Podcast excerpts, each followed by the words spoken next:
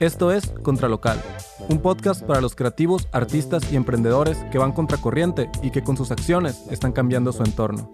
Mi nombre es Pablo Artí y estoy involucrado en algunos de los movimientos de contracultura en mi ciudad. En este espacio conversaré con personas que lo han logrado, lo están logrando o simplemente tienen algo que aportar a este movimiento. En este episodio tenemos de invitado a Lana Costa, jazzista, compositor y educador que se ha presentado en festivales en Europa, Estados Unidos y México. Al haber nacido en Arizona de padres migrantes sonorenses, nos platica qué se siente el no pertenecer a la cultura donde vives y cómo él encontró su identidad. Estas conversaciones se hacen bajo los efectos del buen café de especialidad de Lúdica 59. Encuéntralos en todas sus redes como Café Lúdica 59.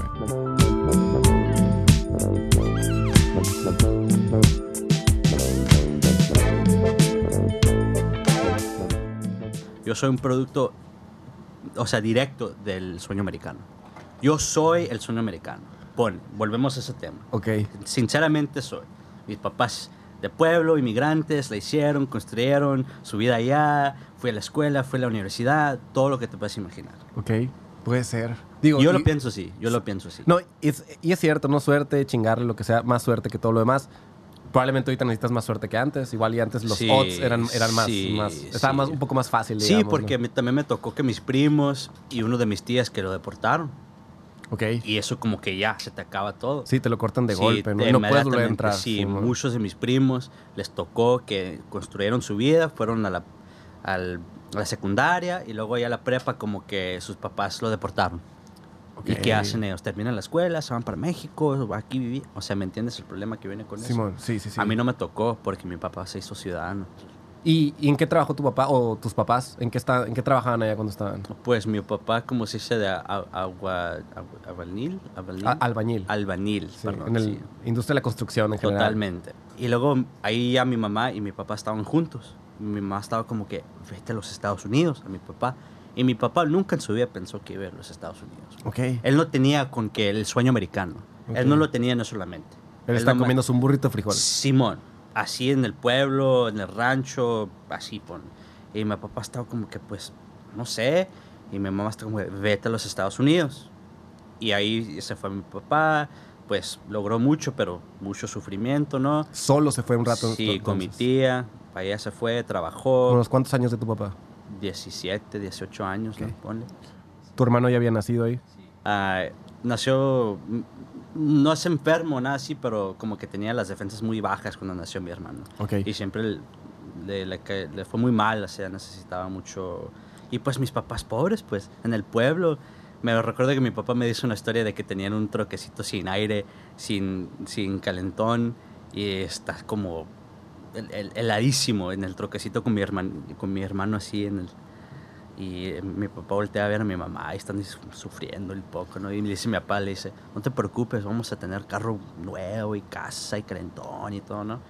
Y pues sí se hizo. Lo hizo. Pero sí. me dice todas estas cosas mi papá, pues. Sí, sí, sí. Por enfocarnos, por enfocarnos en esto, mi papá y yo tenemos buena relación. Ok. Muy buena relación. ok. Mi papá y yo tenemos. Y eso viene de nuestras, pues, la comunicación y porque yo conviví con mexicanos. Yo sí sé cómo es. Familia acá en lugar de familia allá. Exacto. Eso es tan importante. Tan importante que yo lo veo todos los días por mientras estoy en los Estados Unidos. Porque la raza, mis compañeros, la gente que conozco, como que No están, des- están desconectados de...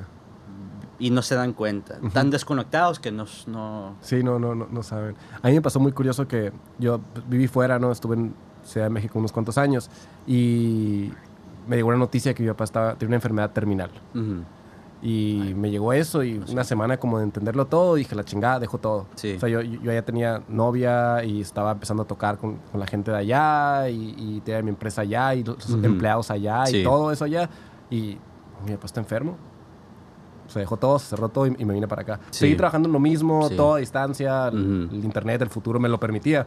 Pero llego para acá y tengo muchos amigos en Phoenix, tengo muchos amigos gringos en el cotorreo este de, de la música que están allá. Simón. Y, y uno me preguntó, oye, ¿cómo? ¿Y ¿Dejaste todo y te viniste así? Y- y, ¿Por qué? Por tu... No entiendo, me decía. Y yo, "En- sé que no entiendes, Sí. sé que las cosas son diferentes allá. Exactamente. Simón. Tú lo ves allá, tú lo ves eso de primera mano. Entonces, Ajá. Y eso como que, pues muy buen hecho por tu parte. No lo voy a dejar que decirte. Pero no hay, no hay, para mí no, una hay- decisión. sí, Ajá, no es una no, sí, no es lo que no, es. eso- sí, exactamente. Sí, nada que agradecer. Pero nada, allá, ¿no? por ejemplo, yo veo mucho que ya se hicieron viejos tus papás, no los vas a cuidar en una casa. Una casa así, un asilo, ¿no? Simón, hospicio. así es, siempre. Y como que, ah, no, como que bla, bla, bla. También como te dije, el ejemplo del sueño americano, ¿no? Ah, sí existe, pero no existe a la misma vez. Porque muchos de mis familiares, mis primos, mis tías, se fueron para los Estados Unidos y ganaban más acá, en México. Wow. Exacto. Eso es nuevo.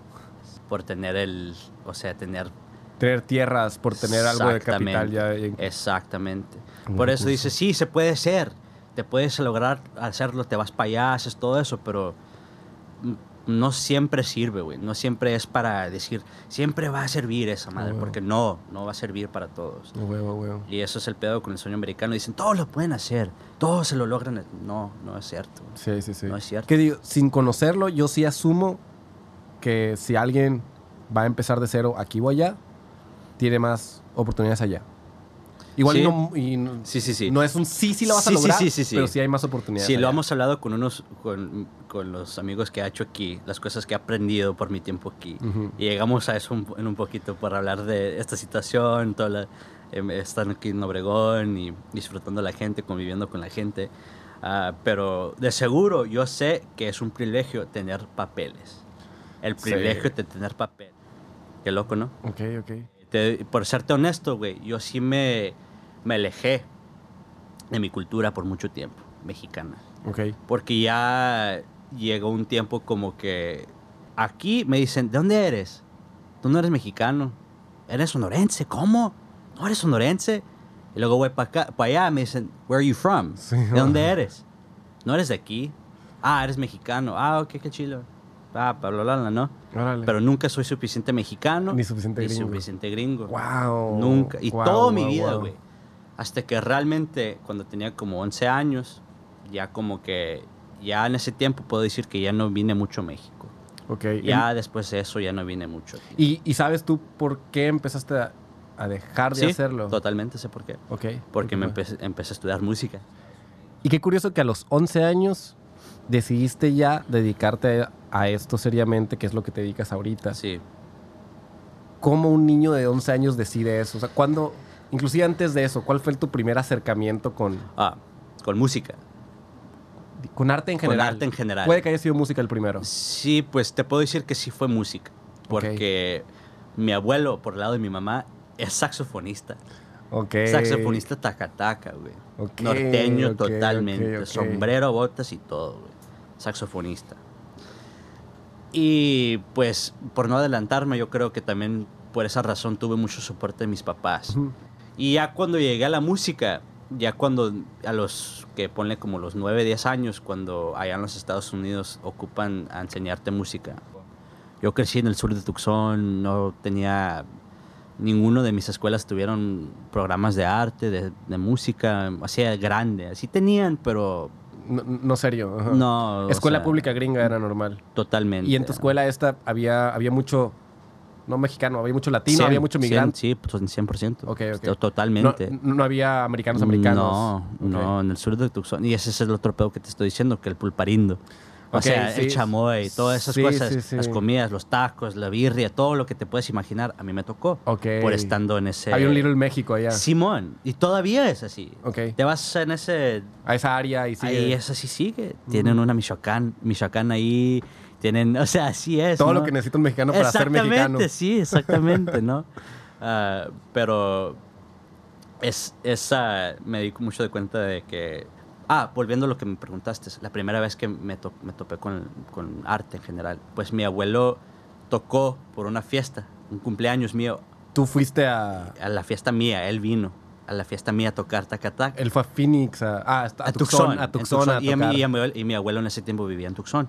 Ok. Está cerquita, y vivimos todos cerquita, ¿no? Y pagaron a mi abuelo y la banda que vinieran. Por, tenía dos años, güey. Me acuerdo todavía... ¿Tú tenías dos años? Dos años tenía. Y era como un... La, la- tema era como de un... ¿Cómo se dice? El smiley face, así del... Una carita feliz Sí, amarilla. sí, típica, amarilla. sí. Y me vestieron el pastel, amarillo, todo, ¿no? Súper gringo. Simón. Super Simón, pop culture. Simón. Pero llegaron como, ponle como 70 personas a mi, a mi cumpleaños. Ok. O sea, fiesta, raro en Estados Unidos, ¿no? Simón, fiesta mexicana, ¿no? Am, y pues hay video de esto. Y también eso es otra cosa con mi papá, que mi papá grabó todo. Todo, todo lo que te puedas imaginar. Todo por videocámara. Todo. Todo, desde morrito hasta... Siempre se la llevaba mi papá Interesante. interesante, ¿sí? ¿No? Y así se la llevaba. Y en ese hay un video en donde me están cantando las mañanitas, ¿no? Y entra mi abuelo y tiene su saxofón y toca por nosotros, por, la, por, por Ujú. mí, ¿no? Sorpresa. Y me encantó tanto en el video, lo ves y estoy bailando, estoy bailando, no estoy parando de bailar y no estoy parando. Y paran y me enojo. Digo, no, no, síguele, síguele. Digo, síguele, por favor. Y todos están como que, ¿qué, pedo? Pues te pagamos otra hora y le pagaron otra hora y seguí, ahí no me, no me bajaron por como dos horas. Ok. ahí ok, en- ok. sentado de estar bailando. Órale. Y podemos decir que ese es el primer recuerdo, Historia de origen, básicamente. literal. Una, de- una, de una de tantas, tantas. Una de tantas, ¿no? Ok. Y ya cuando llegué más grande, ya tuve la oportunidad de tocar música, de ser parte de la banda, pertenecer a, a algo así que me enseñaran. Escogí el saxofón por mi abuelo. Y no me gustó mucho. que dijéramos así, no me gustó mucho. Ok. Me gustó, pero el problema realmente yo veo que es con los programas, pues. La pedagogía con la que te, te intentaron Sí, enseñar. es, estaba, es zarra, pues no tenían dinero, no tenían Ok. organiz- organización. Ni, no ni necesitas eso, no necesitas nomás un maestro bien que les apasionado. importe, sí, que les importa y que no... Con palitos y, te enseñes. y si no, y no me tocó, güey. Ah, Y bueno. no me tocó. Y ya cuando llegó un momento que dije, ya, pa, ya me harté, dije, ya me harté, pa, ya no quiero. Me dijo, mi hijo, ni trataste, me dijo. Ni trataste, mi hijo, la neta no trataste. Mira, y me recuerdo este día porque me levantó, mi papá y yo nos levantábamos los fines de semana, por el domingo. Y me levantaba temprano y me decía, vente, vamos a desayunar. Y yo y él desayunábamos en la mañana, nomás yo y él. Siempre hacíamos eso. Y me dijo, mira, mi hijo, trae tu saxofón. Porque te vamos a comprar cañas, X, ¿no? Y dije, ah, ok. Y mi viejo, que sabes lo que hizo, puso una audición por mí ese día y sin decirme. Y me llevó al escenario para hacer. Dije, ¿dónde vamos? No, vente. Llegamos y era una escuela de música, de jazz. Se llama The Arizona Jazz Academy, se llama. Y ahí entré, había puras personas la edad mía y yo bien así sacado de onda.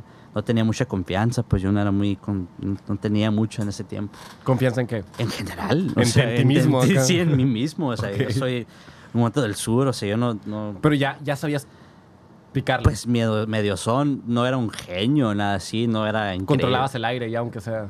Así, básico, ¿no? Y entramos ahí, hice la audición, bien, bien emputado. Por el- yo estaba Te bien... obligaron, Sí, ¿no? obligado, no, o sea, estaba tirando... No, no me gustó. Hice la audición y me dijo mi papá, me dijo, mira, me dijo, o si te gusta, te quedas. Pero si te hago una propuesta, me dijo, si te gusta, te quedas. Pero tienes que quedarte por seis meses de pérdida. Y yo, si no te gusta, en seis meses, vendemos tu saxofón y haces con el, un tercio, un cuarto del dinero, haces lo que te tu chingada gana, me dijo. Ok. "Ah, sobres, Dinero dije. fácil. Sí, dice, Simón. y así como que mi papá estaba como que, vamos a ver, y aquí estoy, mira. Wow. Y ahí hice ocho años en ese instituto. Wow. Ocho años hice ahí. Wow. Y ahorita ya. Primero no te gustaba y ahora ya te llevaste a tu papá a pasear Europa mientras tocabas. Ah, ya, Ya, hablamos ya, de ese ya, tema, llegamos de ese tema, ya, Simón. llegaremos en su Llegamos- momento. Llegaremos en su momento, sí. ¿Y, y, Ah. y cuándo sí te... Debe haber un punto donde dijiste, "Eh, sí me, sí me gusta el saxofón, sí me encanta. Eso pasó dentro de los seis meses estos... Me dieron la oportunidad de viajar y ir a unos festivales de jazz. como- Antes de que se acabaran los seis meses Sí. iniciales. Ajá. Y ahí como que ya tenía amigos, amistades, me hice bien así la, la Mm. comunidad, pues. Sí, ya tienes tus amigos Sí. de, del ya, de la música, Sí. sí, Pero- los, los viajes. Y, ta- así. y ta- todavía lo que me gustaba también es que tenía como dos vidas. Tenía mi vida de escuela, de Ujú. pública, con mis amigos de ahí, y luego tenía mi escuela privada con mis amigos ¿Y te sentías diferente a los demás estando ahí? como... O sea, si los demás eran lo que tú estás considerando ahorita como gabachos. Sí, y estabas acostumbrados sí. en tu escuela que sean como puros mexicanos. Sí, te sentías como outsider. Un poquito, pero ya llegó un momento como que... Como que todo bien. Sí, porque ya, ya entendían ellos. Por- Ok. Sí lo entendían, pero no me trataban difer- diferente. Eso es algo chido de la música, ¿no? Es lo que te iba a decir, güey. Y de arte. O sea, El- la el- gente te entiende por esa manera Ajá. en vez de esa... Les importa madres todo lo demás. Sí. Ahí- Van ahí a hacer música. Y sí, y más que nada, hasta les, les agrada decir, ¿qué piensas tú de eso? Ajá, o como una diversidad. Y pero más, pero eso nomás cuando ya tienen la confianza y ya son amistades. Ujú. Porque también no me gusta que conozca a una persona así de la nada y dicen, ¿qué es tu opinión Sí, de...? que te usen como para sacar temas, como prop. Sí, literal también ahí. Porque me tocó, me tocó mucho en la universidad, de Ah, ser. Que te digan, ¿qué piensa la persona de color en el cuarto? Y te volteas así como que, Pero. Ay, soy yo, güey. Yo soy la persona de color en el cuarto. Eso, es- eso no está chido, güey. Sí, no es una Eso chila. se, eso se sienta bien feo, güey. Ah, güey. Porque estoy como que, Sí, ay, soy te- yo. te separan a ti de todos los demás Sí, acá. Simón. Y ya eso no, está, eso no está bien. Sí, sí. Sobre todo si dudaste eso, sí, cuando llega ese comentario, tú eras parte de, todos. Y llega ese comentario y ahora tú estás separado de todos los demás. acá, por un comentario por que un alguien hizo. Sí. Y Está- todavía está con ese tema yo sí lo logra, yo sí le- les decía que era la verdad. Especialmente cuando eran temas de, de la frontera, de temas de mexicanos americanos, de temas de México, temas de la política mexicana, temas de la política contra los mexicanos en los Estados. Unidos, esos tipos de cosas que la gente no sabe, pues, de la frontera, la cultura de la frontera, que viene que, que viene es de, de ser de la frontera, pues, de conocer esas cosas, de cómo cruzar, de eso, ese es otro pedo, pues, Simón. que nosotros que nos hace tan, no sé, nos hace tan común. Tan normal. Sí, ya está, Normal. ya está muy estigmatizado, ¿no? Todo, todo Demasiado. Yo conozco mucha gente que no- nunca ha ido a México, pues. Ah, bueno. En su vida y están como una hora. Sí, sí, podrían ir. Literalmente una hora hasta, de hasta les encantaría, les encantaría. Les encantaría, pero dicen, no, nunca he ido. No, Wow. y no me hace falta. He, he ido a Cancún. sí, o Sí a Puerto pasa. Peñasco, ¿no? Ah, sí, pues volviendo a lo, lo de la escuela esa. Mm, tuve muchas oportunidades ahí.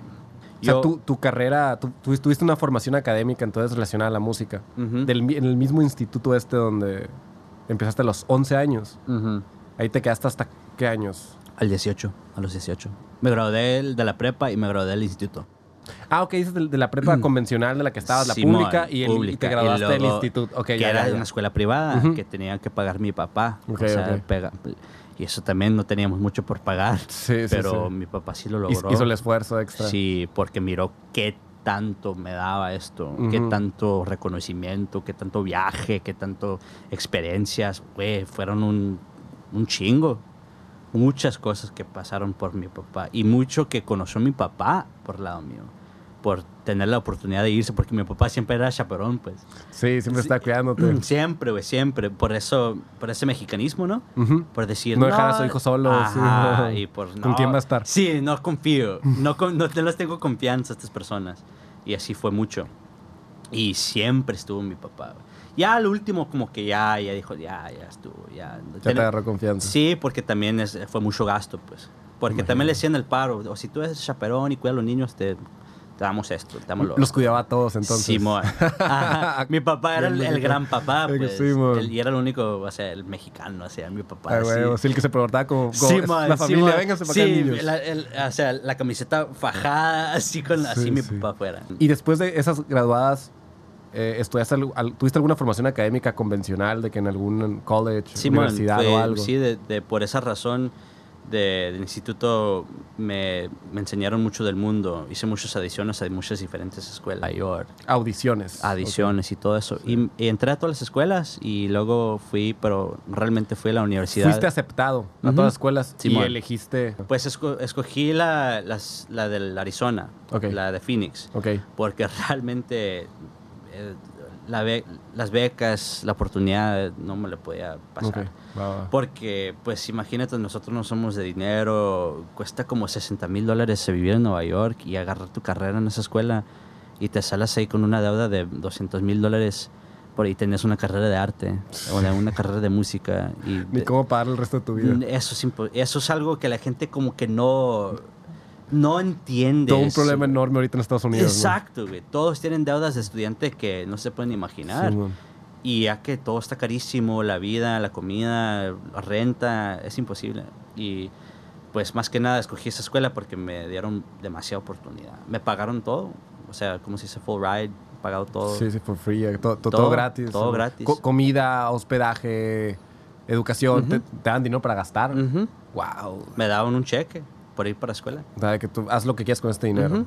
Y así yo, con- yo básicamente dividía mi dinero cada semestre de los 18 hasta que me gradué. Ok. Sí, sí, ¿Y sí. cuánto duró esa universidad?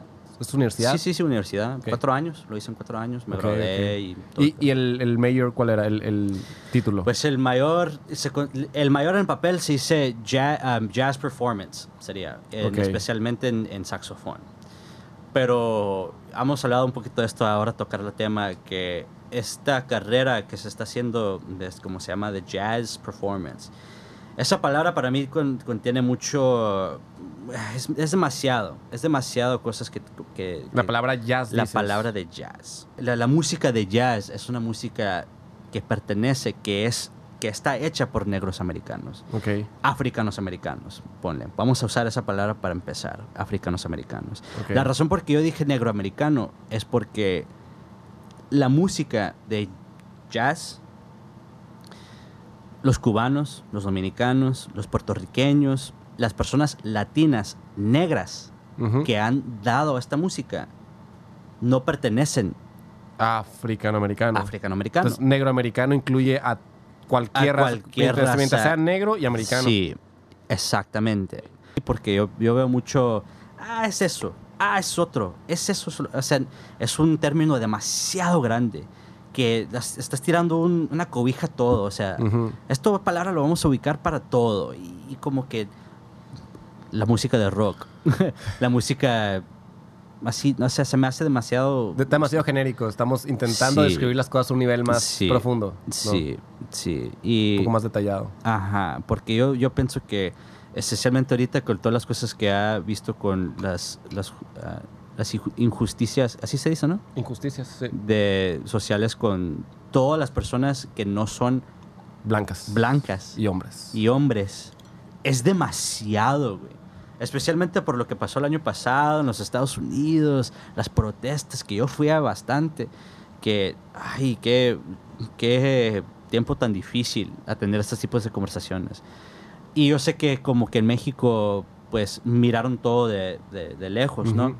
Pero yo tengo muchos compañeros que son mexicanos, que son también mexicanos americanos, también conozco a, a dominicanos, cubanos que viven en los Estados Unidos, que trabajan, que tocan jazz, ¿no? Yes. Y esta, esta conversación es, es como que es muy importante para todos, pero nadie entiende la, como si dice, la plataforma para tr- tratar de dar esta grande, información. Hay unas universidades y unos artistas y músicos que están diciendo que este concepto del jazz, la música de jazz, ya se murió. Ese tema, ese, digo, ese término ya se murió. O sea, Ok.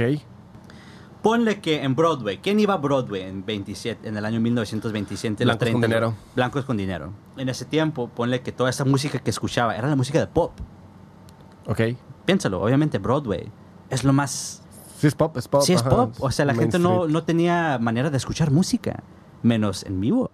Y lo que ¿qué pasaba, los músicos que miraban la gente eran puros africanos americanos tocando. Ok. Pero la gente, los gabachos pagaban tal dinero para mirar a africanos americanos tocar. Y no los dejaban entrar al salón. A disfrutar, nomás a, a disfrutar la, la What the música. fuck. Pero piénsalo así, o sea, qué tan... Sí, qué, pele- qué- qué raro, qué ¿no? raro. ¿Cómo, cómo Y justificas no eso? lo pensamos que eso no hace ni 100 años, güey, que eso Ah. pasaba. Y a nosotros nos pasaba también. O si tú eres mexicano y ibas a Nueva York en ponle 40, 45, tú no eres, tú no eres blanco, tú no eres ta, Me, me bouncean en la entrada, no me dejan entrar. no. Wow. Y ni a los músicos dejaban entrar por la puerta de enfrente, güey. Esos son los conceptos de racismo y de la injusticia social que no lo tocamos tanto, pero tiene mucho que ver con la industria musical, tiene que mucho que ver con la historia de la música, tiene, que mucho, tiene mucho que ver con la manera que, que recibimos la información de todos los días, lo que pasó el año pasado, cómo vemos los Estados Unidos. O sea, el negocio de la, de la música, los Estados Unidos, pues sabemos que hizo bastante, ¿no? Sí. Pero estas son las raíces. Esto es la base de no dejar que la gente de color, que pues la hagan bien, ¿no? Y, y jazz es un término, dices, incorrecto o, o malo o, o carga mucho este, mira, cultural. esta es mi opinión, Ajá. ponle. Eh, Pero yo conozco a muchos artistas que están hablando de esto de esta manera. Ok. Y yo estoy de conforme con lo que ellos dicen. Me, me da gusto ¿Y qué escuchar es, qué es esto. lo que dicen? Platícanos un poquito Ok, de cuál sí, es sí, la sí, idea. Simón. Pues más que nada, para, para empezar, es a darle crédito en donde se debe de dar. Ok. ¿No? Eso es la base. Darle crédito donde debería de ser, pues está bien. Porque pues damos cuenta que en- ya ponemos en los 1950 que ya artistas blancos estaban tocando jazz. Ok. Ya ellos se metieron en el rollo, ah, me gusta esto, lo entiendo, vamos a tocar. Esos artistas se hacían más populares que los africanos americanos Solo que, por ser que blancos. crearon la música, Ok. que ellos crearon la música. Imagínate o si escuchas la banda Sin Bandera y hay un americano haciendo las mismas rolas y él agarra más éxito. Hmm. Eso para los mexicanos, olvídate. Los mexicanos estarían em- emputados. O sea, eso no, ¿verdad? Así tenemos que pensar de esta palabra de jazz. Ok. Los americanos pusieron es esa la apropiación Ap- cultural. apropiación cultural, exactamente. Y Yo veo este problema demasiado ocurriente ahorita porque está pasando más y más y más y más y más y más y más y Ok. más. Y yo cuando fui a la escuela, cuando estudié en una, en una universidad, ocupé mitad de mi, de, pues mitad de mi Tiempo. sí, de mi tiempo en esa escuela, me enseñaron puros blancos americanos, Ujú. ¿verdad? Y hablaban de tan grande de los, de los artistas, de, ponen mucho, los, los, los yaceros, ponen mucho los- en un pedestal los artistas de antes. Ok. El Louis Armstrong es el mejor del mundo. El John Coltrane es el mejor del mundo. El Charlie Parker es el mejor. Así siempre son los jazzistas. Aunque sean americanos, mexicanos, Oh, wow. quien sea, así siempre son los jazzistas. Siempre pasa con, con- alguien de, de- Quien sea que haya inventado algo. Sí. O que haya puesto algo como un, como un estándar. Los ponemos ajá. tan altos en un pedestal que nunca Sí, vas a nunca vas a lograr hacer lo que ellos hicieron. Y a mí no me gusta eso. Sí. A mí no me gusta No, eso. no suena útil. No, no es realista. No es, Hay un poco de nostalgia y, sí, y es- estás embelleciendo la ajá, historia. ¿no? Es como quítate los, los lentes de nostalgia por un segundo, por favor, porque sí son importantes. No te voy a decir que el John Coltrane y todos estos músicos son no son increíbles porque a mí me han afectado mi vida y macizo. Ujú. Pero ya en esta etapa de mi vida, como que es más importante ser yo, ¿no? la gente me quiere conocer por ser A mí, a mí, por la persona que yo soy. No las cosas, no mis gustos necesariamente. Eso es parte de ser yo. No es totalmente yo. ¿Que no? Sí, es una parte de eso. Exacto. sí, o sea, o si a mí me gusta tanto algo, yo soy eso un poquito, yo tengo eso de mí. Pero en las cosas que yo he visto, a mí me gusta más la gente como son. Y los gustos son un tema de, de plática, algo por entre medio, pero te conoces una persona y te das cuenta de sus gustos, ¿no? Sí, sí, Pero sí. la gente como que eso es su identidad. Sí, no, no- no un estereotipo, ¿no? Pero intenta aplicarte una etiqueta para poder relacionarse contigo de alguna manera. Ese es el tema de este chiste que, que desde que llegaste a, a Obregón, el Jazz Man. sí. Es, es un Sí, chiste de que es eres el es jazzista. el jazz- sí, el sí. jazz- Y todos me van a ver así. Sí, y llegas a donde sea y, ah, él es el que hace jazz.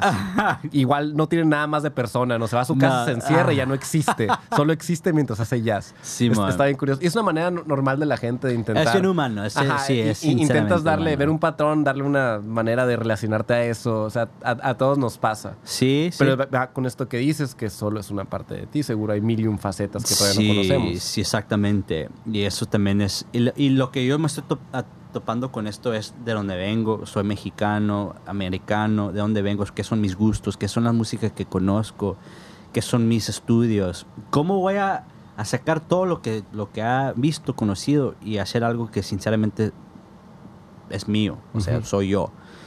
Y por eso, más que nada, estoy aquí en Obregón. Por conocer, por convivir con la gente de, pues, de Sonora, mi- mis, mis amistades, la familia. Eso es demasiado importante. Y no me ha tocado.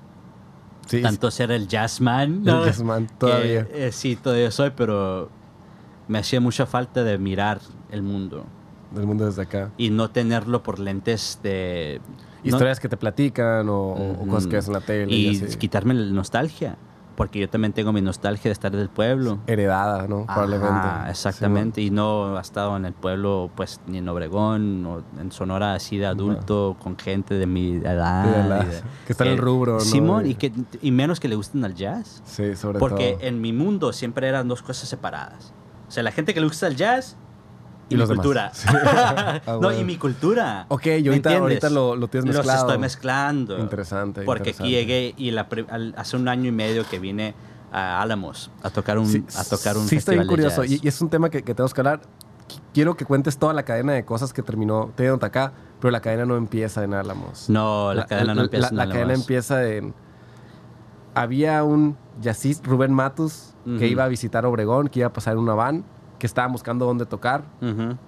Llegan llamadas desde, desde allá y se, le, se logra acomodar ese, un fin específico donde iba a haber un festival que estábamos organizando. Y llega Rubén este, a tocar el viernes, eh, el viernes el, el domingo a tocar jazz en Obregón, lo cual ya es escaso, Ajá. con gente que tocaba aquí jazz. Ajá. Pero el sábado nos fuimos, nos llevamos a este festival donde habían varios invitados, entre ellos estaba eh, pues, Luis Salido y más gente de, de Álamos. Entonces ahí Luis, eh, Antonio Flickfeld y la gente de Álamos Sí. conoció a Rubén y Matus, que después de ahí se iban a Álamos, entonces todos estos se fueron a Álamos después por eso, para seguir, no la chorcha, no la fiesta, pero seguir como el, el- eh, a la aventura, Simón, digamos. Simón. Y ahí hace clic esa fecha con tu ida a Álamos. Sí. Y que mm, la experiencia por lado mía fue que me llamó un amigo mío que es saxofonista también, que él es de Nuevo México, Nuevo México, ¿no? En los Estados Unidos. Toca, el- ah, digo, habla el español también, pero no, no lo, no tan bien como yo, pone, Ujú. ¿no? Que por cierto, lo aprendiste en tu casa, supongo, con tus Sí, papás. sí, sí, eh, fue mi español o primer lenguaje, sí, pero ya con yendo para escuela, el Sí, inglés. Porque y- lo hablas muy bien, sí se te escucha un poco el acento. Sí, de Pero lo hablas muy bien. Sí, sí. Pues como te dije, no, no ha tenido la oportunidad de estar en Sonora tanto Suficiente tiempo, para suficiente practicar. tiempo para- Pero bueno. Simón. Am, pero por el lado mío me habló mi amigo, dice, oye, voy a hacer, vamos a ir a un viaje a Sonora, México, en una ciudad que se llama Álamos. ¿Ya habías escuchado de Álamos tú antes? No, en mi vida. Y me dijeron, oye, pues necesitamos un saxofonista y o si quieres traer tu flauta, que sé que tocas la flauta, sería chill. Y con eso te vamos a pagar, y vas a tocar, vamos a tocar un festival de jazz en la ciudad y vamos a dar talleres de música a un, a un vamos a una clínica a unos niños Mm. ah, de la ciudad, del pueblito, vamos a, no sé qué, se organizó, traer un camioncito con unos niños, un maestro de música, y que iban a tocar, y ellos tienen una canción, les van a enseñar y vamos a tener, y sé que hablas el, el español, me dijeron a mí. Ok. Dije, sí, y pues queremos que tú vayas. Y dije, yo inmediatamente dije, de seguro, o sea, muevo montañas para estar ahí ¿Por qué? Porque pues yo pertenezco mucho, no, en mi vida he dado un taller en Sonora de música con niños, más que nada, güey, yo siempre, cuando me, me- me dijeron eso, dije, tengo la oportunidad de darle clase a un niño que, pues yo soy ese niño. Si tú podrías saber si o si tu paso podría se haber para sido. allá. Ajá. O si yo tuve la oportunidad de los ocho años de tocar un instrumento y fuera yo al darme en la clínica, dije yo, olvídate. Eso sería Bueno. increíble. Y dije yo, pues, y en ese tiempo tenía un- muchos, muchas tocadas. ¿Y cómo lo voy a hacer? ¿Cómo lo voy a hacer? A esta hora nos vamos a ir el camión, pues vuelo, compro un vuelo, pues manejo, ¿cómo lo vamos a hacer? Iba a terminar un, un trabajo a las once y media de la noche y el día después íbamos a dar el taller en México a como las 3 de la tarde, En, en Álamos. en Álamos, y yo Y- estaba y en de Phoenix. Phoenix a Álamos son 12 horas, 11 horas. Algo así, 9 de 11, no sé, pero son muchas, Muchas horas. horas. Después de mi trabajo, después del- de la tocada, manejé toda la noche. 11 pm saliste de tu De- de tocada, tocada a agarraste Phoenix, el carro y manejaste directo Ajá. a Álamos para darle clases a Ajá. niños y tocar acá. Sí, llegué a Tucson, eh, dormí como por una hora y media y mi papá quería ir mucho conmigo. Ahí está mi subir. papá, ahí está mi papá. Le ¿no? gusta la aventura, ¿verdad? Sí, mo, muchísimo. Y mi papá estaba como que, vamos, güey, yo te llevo, yo quiero conocer. Le dije, ¿estás seguro? ¿No vas a trabajar? Me vale, me dijo, yo voy. y ahí pues nos fuimos yo y él juntos. Órale, sí vino tu papá entonces. Vivieron mi papá como conmigo. Sí, siempre mi papá. Pero la pasamos muy bien. Y ya cuando llegué, di el taller de música y ya pasó eso, bla, bla. Y luego ya, esa noche, tocamos en un, en un lugar, en un escenario. Y de la nada, o sea, me bajé, llegamos, tocamos todo, me aseguré. En es- la noche íbamos a tocar en un, en un lugar, una resta- un restaurante, íbamos a tener una sesión, un, un evento, ¿no? Y voy a agarrarme una bebida, me bajé, toda esta la música bien chila, bien bonito lugar. El pueblito está magia. O sea, el Sí, pueblito Álamos es mágico. Es mágico el, el pueblito, me cae tan bien. Y llegando para allá, estás como que. mm, no sé si. ¿Qué me estoy esperando? Después de Navajoa, o sea, no sé, no, no conocía, pues. Y ya llegas ahí como que, ay, la madre está bien bonito aquí. Pero ya esa noche me bajé del escenario y escucho de la nada así un vato con un grupo de músicos así bien, pues se parecían a músicos o artistas, gente joven, ¿no? Hippies veían. Ah, pues sí, medio son, ¿no? Y este vato sale y me dice, What's up, dude? Y yo como que, güey, estoy como de 12 horas de los Estados Unidos, güey. Y este vato, ¿de dónde eres, güey? Así en inglés, todo. dije yo, pues vivo en Phoenix, güey, pero soy de Tucson. Y este vato, güey, yo también soy de Tucson, güey. Y dije yo, es imposible que esto me vaya por pasar. Aquí. Y menos que quién es, ese Luis Salido. Y ahí empezamos a hablar, conocí a los de Viajando con el Sol, a Figfel, estas personas aquí de Obregón, bla, bla, bla, bla. Y luego me invitaron la mañana que pisteamos en la plaza, la pasamos bien, me fui, me invitaron, fui a hacer un poquito de madre, a ver qué pedo, a conocer la gente. La mañana me invitaron a hacer un, sesión, grabar algo, llegué sin saber, sin conocer nada, me llevaron un ranchito bien, lejos, o sea, me van a matar aquí, decía yo, aquí me van a quitar las, los hígados o algo, no sé, me van a vender en el market negro, como El ¿no? Negro, sí, al, al- al rancho del, del Figfel, supongo, ¿no? Simón, Ah, bueno. exactamente. Y pues así fue mi experiencia, conocí todos rapidísimos, todo lo que pasó, grabamos estas sesiones, me aprendí la música en, que sería como 10, 15 minutos de cada artista, porque hice dos sesiones, ¿no? En la flauta con Salido y en el saxofón con Figfed. Y así, así va mi rola. Ok, ya, Simón, graba. Y así me fue. Ok. Y eso, to- ya de eso, toqué el festival de Álamos, el jazz, el festival de jazz. Y ya después de eso, pegó la pandemia. La misma semana. Y se pausó todo, ¿no? Todo.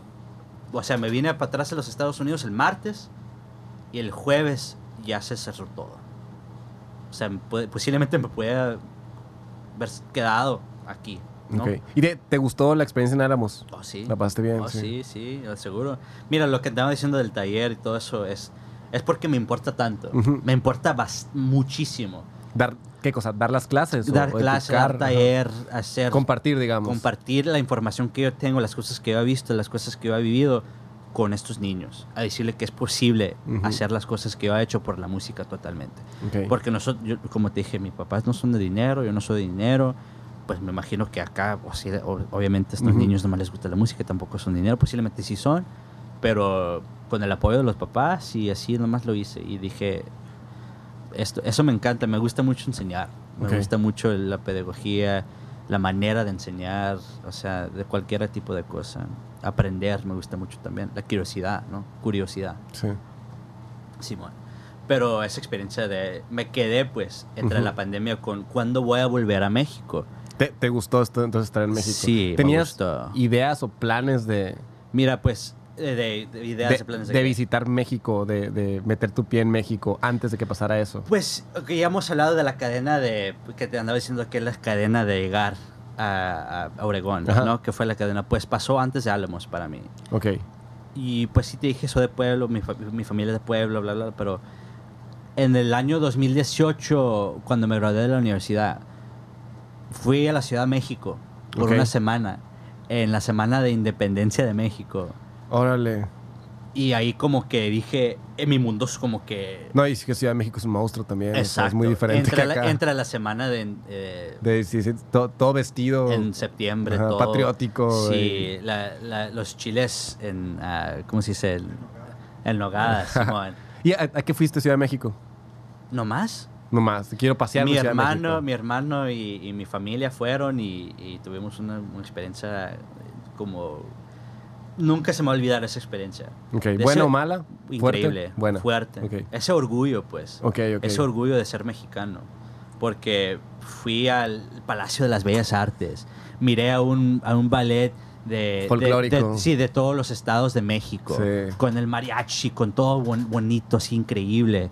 Y luego fui a un restaurante de, de tres estrellas de Michelin, fue al Puyol. El Puyol. Simón, sí. hice todas esas cosas y comí de la calle, y se fue al centro histórico, fui al, a las pirámides, ¿no? Eso es, obviamente que lo vas a hacer, Sí, pero sí, sí. eso fue no, más no dejan de turístico. estar impresionantes, ¿no? No, no deja, no deja, no Chingón, deja, sí. Pero eso me puse a estudiar mucho la historia de México Ujú. Y mucho de España y México. Y digo, de. Azteca. La colonización en general. pues. Exacto. Eso, estudiar eso, me dio mucha información. Rompecabezas, entendí ¿no? mucho, Rompecabezas. entendí mucho del tiempo, de qué pasaron, cómo pasó la civilización de, de México, de, Teno- de todo lo que pasó, pues, ¿no? Y con eso mirando muchos de las comparaciones y mucho de lo similar con los africanos americanos y los americanos en los. Estados Unidos, de los esclavos, de cómo se comportaban, todas las enfermedades que trajeron los españoles, las comidas, todo lo que pasó ahí, o si te pones a mirarlo de una manera o la otra, es la manera que los mexicanos han sido parte de esa, ese sufrimiento Ujú. de los europeos. Sí. ¿no? Y a eso ya me vine, eso era inmediatamente cuando me gradué de la universidad, güey. Ok. O sea, ¿A los cuántos años? 2018, Tenías tú 22. 22 tenía, Simón. Y inmediatamente me fui de, hice una gira de música, me fui a la, la Ciudad de México, miré todo eso y dije, ah, ya me informé de qué está pasando aquí, cómo es, de esta historia de cómo ser mexicano. Ok. de qué es ser mexicano, por qué es, o sea, qué es ser mexicano. Y ya como venían diciendo las cosas, tuve otro viaje a la Ciudad de México y grabé un disco, grabé un disco de cumbia en la Ciudad de México en De 2000. cumbia. Simón. Ah, huevo. Y también ha tocado mucho de, cumbia y cosas así, eh, y pues música latina, ¿no? Más mexicana y también ha tocado salsa y cosas así, merengue. A mí me encanta. Porque Sí, hay, y hay algo aquí, hay un ejemplo bien básico que no te conocía yo, yo todavía cuando llegaste a tocar al evento del sí, del viernes jazz, pasado, sí, ¿no? sí, Simón. Y, y pues venía alguien de Phoenix a tocar. Y sí tenía raíces mexicanas, pero había crecido allá, etcétera. Yo no sabía quién eras, ¿no? Pero de repente te vi tocando y empezaste a meter motivos o temas o melodías latinas. Ujú. Y empezaste a mover la, la, la cintura mientras, mientras metías eso. dije, no, sí lo trae la sangre. no es gringo. Ese, ese no es gringo. Pues sí, güey, es cierto. Sí, sí, lo sentiste de alguna manera. Ajá. Eso fue, dije, ah, ok, ya, sí, sí es mexicano. Sí me puedo acercar como mexicano. Pas- pasó la prueba, la prueba de la cadera. Sí, pero sí es cierto eso, ¿no? Era- Me acuerdo que era una samba, o Mm. como es una canción que era samba. Ok. Pero es, es interesante que eso, eso es un tópico de conversación, porque te das cuenta de eso. Y la gente sí está mirando como que qué tan sonorense es, qué tan mexicano es este vato, ¿no? Sí, no. Y siempre me ha pasado así, pues. Es- Que es- está bien fuerte eso que me dijiste, que te pasa eso sí acá y te pasa eso allá también. O sea, no te dejan ser de ninguno de los dos lados. Nunca, güey. Nunca, nunca, nunca, nunca, nunca. Qué fuerte, güey. Ni por un segundo en mi vida ha sido así, güey. Ok, qué fuerte, qué Ni fuerte. por un segundo. O sea, toda mi vida ha sido así. Y ha ido, a, pues, volviendo a este tema, ha ido a muchos diferentes países en el mundo. Y diferentes, o sea, cuando viajé mucho en la música por el Instituto de Competencia, de festivales, en los Estados Unidos. Pero también me tocó irme de gira a Europa Ok. ¿Con quién? ¿Con quién? con el mismo instituto. Y cuando fui la primera vez a Europa, fui por dos semanas y medio, güey. Y me acuerdo que era la primera vez que volé en un avión en mi vida, güey. Órale, y hasta Europa. Te... Ajá. ¿Tu papá iba contigo? Mi mamá también. Toda Los la familia, fueron. Mi mamá y mi papá fueron. Y todos los demás estudiantes no iban con mamás y papás. uno Eran sí, mexicanos uno, sí, pero no, mi mamá y mi papá fueron. sí. Y eso nos cambió la vida a toda mi familia. A más mi mamá y mi papá, pero pues a mí también por mi carrera. ¿Por qué? Pues porque me di cuenta de qué puedo ser. Lo vieron como algo... Eso era una muestra de eviden... una evidencia de que todo... De que sí iba por buen camino, de Ajá, que sí había y- pero algo. algo en las manos que puedes atenerlo Ajá, aquí, sí es decir, tangible de es que algo esto- de verdad. sí, sí, sí. No, esto no es falso. Tengo las aquí. suficientes habilidades como para que me exporten a Europa. Exactamente. Wow. Y así fue la manera que miré. Y todavía ahí te puedo decir que no estaba seguro de que, que- que quería ser músico. Todavía ahí no estaba seguro. Tú estabas todavía en la aventura. En la duda, sí, yo estaba en la aventura. Además, aquí estoy, aquí ando, estoy morrito. Me gusta la música, aquí ando en Italia. O sea, así me pasó. Ok. Y esa experiencia ya mirando las culturas diferentes. eso es otro pedo, porque aquí, aquí pasa también, me está pasando más aquí en México, que por ejemplo en Italia y en Francia y en España, es las, las esos tres países fui en, ese, en, ese, en esa gira. Las culturas les encanta el arte, la música, la presentación, los festivales. La raza llega y ahí están toda la noche disfrutando. Ujú. El aplauso, los gritos, los chiflidos. No para el amor en el, en el escenario. En México así pasa también. O sea, no, pasan de- no paran de chiflar de gusto. O sea, los mariachis vienen la gente llorando, ¿no? Sí, se, se expresan Se expresa. las emociones que están sintiendo. en los. Estados Unidos la gente ya. O sea, unos tres, cuatro aplausos y como que ya se sienten. Y ahora que o se acabó el evento, cinco aplausos, se levantan y se van. Así, así son los Estados Unidos. Y ya cuando miré cómo son, cómo es, ah, me acerco más, Simón. Me di mucho de cuenta de que estamos mal en los Estados Unidos. Ok. Es- está mal la situación aquí. Puedes hacerlo aquí. ¿Y qué, qué es lo que puedes hacer? Expresarte. a ser artista, ¿no? A ser artista y expresarte. Mira, esto, esto es un tema importante que yo, yo digo, yo hablo mucho de esto. La diferencia de ser músico y de ser artista. Ok. No todos los artistas son músicos y no todos los músicos son artistas, Ok. ¿verdad? De acuerdo. Un músico trabaja de la música. En una boda, por ejemplo, que se ocupa la música, ¿cómo se dice? La banda, ¿cómo se dice? Es un grupo ver- versátil, es como dicen Versátil, aquí. ajá. O sea, exactamente. cosas populares que la gente sepa las letras. Ajá, que, que puedan disfrutar y cantar Con las letras. conocidas. Simón. Pero un artista como que no vive tanto en eso. Sí, sí, sí. O, o al menos no lo disfruta. O sea, igual lo hace porque el Pero lo hace por necesita el dinero. dinero. Ajá. Pero es la diferencia, ¿no? Un artista que dice, me vale el dinero. Sí, no sí, voy a hacer eso porque...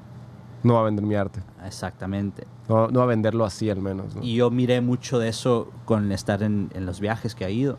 Porque el mundo de jazz es pequeño. Realmente es Y pequeño. en todos lados eso, ¿no? Eso es en el mundo es pequeño. En el mundo es pequeño. Sí la hacen. Hay festivales en. Italia, Francia, España, Suiza. Los festivales son ocasiones únicas. O sea, si, si no me tienes múltiples bares de jazz pasando todos los días al mismo tiempo, no... No, es- no, es-. Y eso es lo que les dije en, en, en Álamos.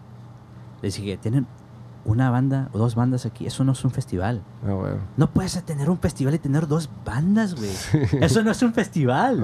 Ah. ¿Qué es eso? Y quién sabe por qué. O sea, yo, yo he pensado lo mismo. Pero si no hay jazz en todo el año y un día hay dos bandas de jazz, Es un y- festival. igual, igual y la diferencia Bueno, está- es, sí. es relativo. Igual Sí, es tan cierto. grande. Simón, pero entiendo tu punto. O sea, Tienes buen en- punto. Entiendo tu punto. Pero ya cuando estás mirándolo de esa manera, de decir, y... um, Al, al menos allá tienen un venue de jazz. Sí, y, y- y bastantes, ¿no? Bastantes. Pues no, un- No, no, te- tie- tienen uno donde, corri- donde todos Sí, los fines de semana Simón. hay al menos un acto de Simón, jazz. y todos los fines de semana. Sí, que, que eso en Sonora creo que no existe más que ahí. No, no O sea, ni siquiera Hermosillo, güey. No. ¿Quién sabe? Igual Y sí. les, les- hace falta aquí. Sí. Hace mucha falta de tener Sí, esos sí, tipos sí. de cosas. Está muy curioso que aquí en Obregón hay una escuela de jazz. Simón, Una escuela de jazz, pero no hay Academia, un, no. un- un bar de jazz. no, y se hace mucho falta. Sí, sí, aquí. sí. Porque también eso es algo que yo veo mucho que, que eso es- esta música, la arte expresiva de esta manera, necesita una casa para tener este tipo de, de, de manera de Sí, ser. sí, sí. De tener todos tipos, porque nomás realmente necesitas una, güey. Sí. Necesitas... Y una... Hemos estado pensando mucho en esto. O sea, tú abres un bar de jazz y tú puedes atender dentro del tema del jazz a gente de los 18 para arriba. Pero creo que necesitas también atender a los de los 18 para abajo. Está bien suave que haya una escuela de jazz y un bar de jazz. Y hay un punto donde outgrow, donde te haces más, do- donde ya te sientes muy grande para ir a esa escuela probablemente, que no es el caso aquí, pero te puedes ir a, ir a consumir jazz a un bar. Simón. Tiene que haber, toda tu vida tienes que poder ir a consumir jazz o el tema que estemos hablando. Pues Ujú. tiene que haber eso, escuela para niños o club para niños o lo que sea para niños relacionado a la música y el jazz y tiene que haber el bar para adultos. Ujú. Ti- Tiene que, toda tu vida tienes que poder hacer eso. Mira, este, te voy a dar este ejemplo. En, en el instituto donde, donde estaba, era muy común, no era común, ah, esto era parte de la escuela. Ujú. Había un restaurante que era como el restaurante de la escuela, pone. Pero Ok. no la, era dentro. la cafetería No, de la no, escuela, no, perdón, perdón. Había abierto al público. Es, es un lugar donde tenían un, un, un show, un, Ok. un gig, Un, un escenario Un controlado por la escenario. escuela. básicamente. Y siempre los estacionábamos en hoteles, en el restaurante de un hotel. Ahí, cada semana había una sesión abierta por la banda del director. El director tenía su propia banda, ¿no? Y él tenía la gente que él agarraba por el evento tres horas, seis a nueve, cada miércoles. Y en, en la escuela nos decía, mira, esta semana vamos a tener esta, esta tocada, quiero que todos ustedes vayan y toquen en el evento. Es una barra, es un restaurante abierto para todos. Pero ahí vas a aprender cómo a tocar En con público. ajá, en vivo. público, hacer sesión, improvisar, aprender la música, la cultura, las raíces de la música de jazz. Y eso es lo que le hace falta aquí. Ok. A tener ese... Es la, porque tú- es la porque mezcla es- la mezcla entre los dos Simón, que dije. Los estás separando un poquito, Ajá, decir, esto para los adultos, esto... No, tiene que ser así un poco. Ok, ok. Porque también te das cuenta que como que si estás separando demasiado, esa... Pues aquí es para adultos, aquí es para... Se, hace muy...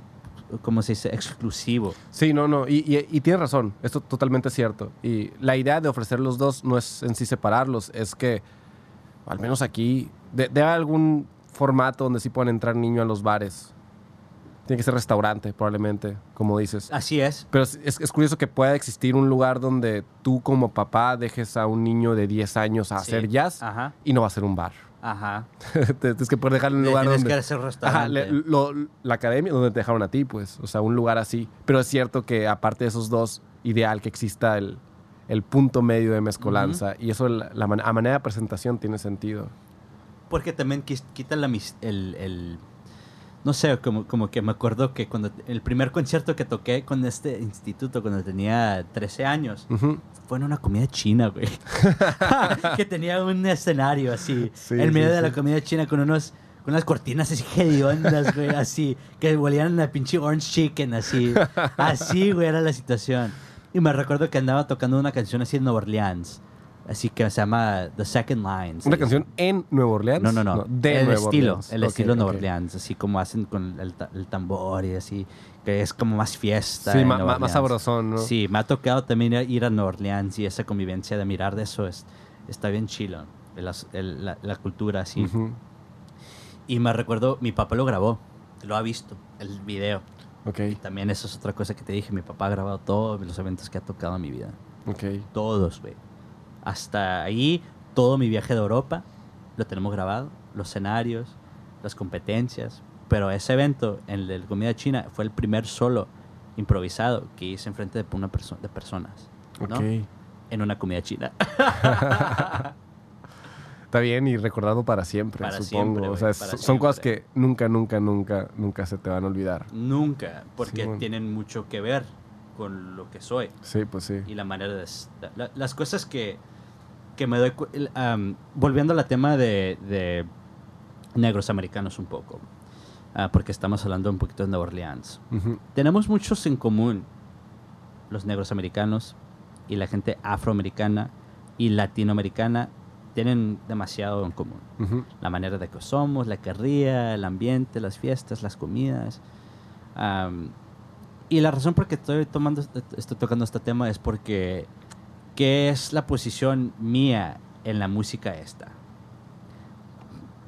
O sea, no sé, no te puedo decir con mucha confianza qué es realmente. Todavía. Todavía. Pero eso ha sido la... Estoy explorando esto toda mi vida. Tratando de mirar qué, en qué punto es la cultura negroamericana, africanamericana, de jazz, de estudios musicales, estudios improvisados, cultura mexicana, cultura sonorense, cultura mexicana-americana. ¿En qué punto todo Converge, todo, se junta. ¿En qué sí. punto es?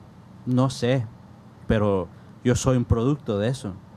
Yo emprendí esta cultura, yo aprendí la manera de la música, de la historia de los, de todos los historias del, del, la- del mitos, ¿no? De, de- de todos los. Las leyendas de los jazzistas. Ajá, los- yo sí. sé de todo eso. Yo soy un, me encanta el Duke Ellington, me encanta Louis Armstrong. Estas son personas bien importantes por las, por la industria mu- musical, porque ellos crearon la Sí, calle. to- toda una corriente completa. Ahorita siguen basándose en muchas cosas que ellos hicieron.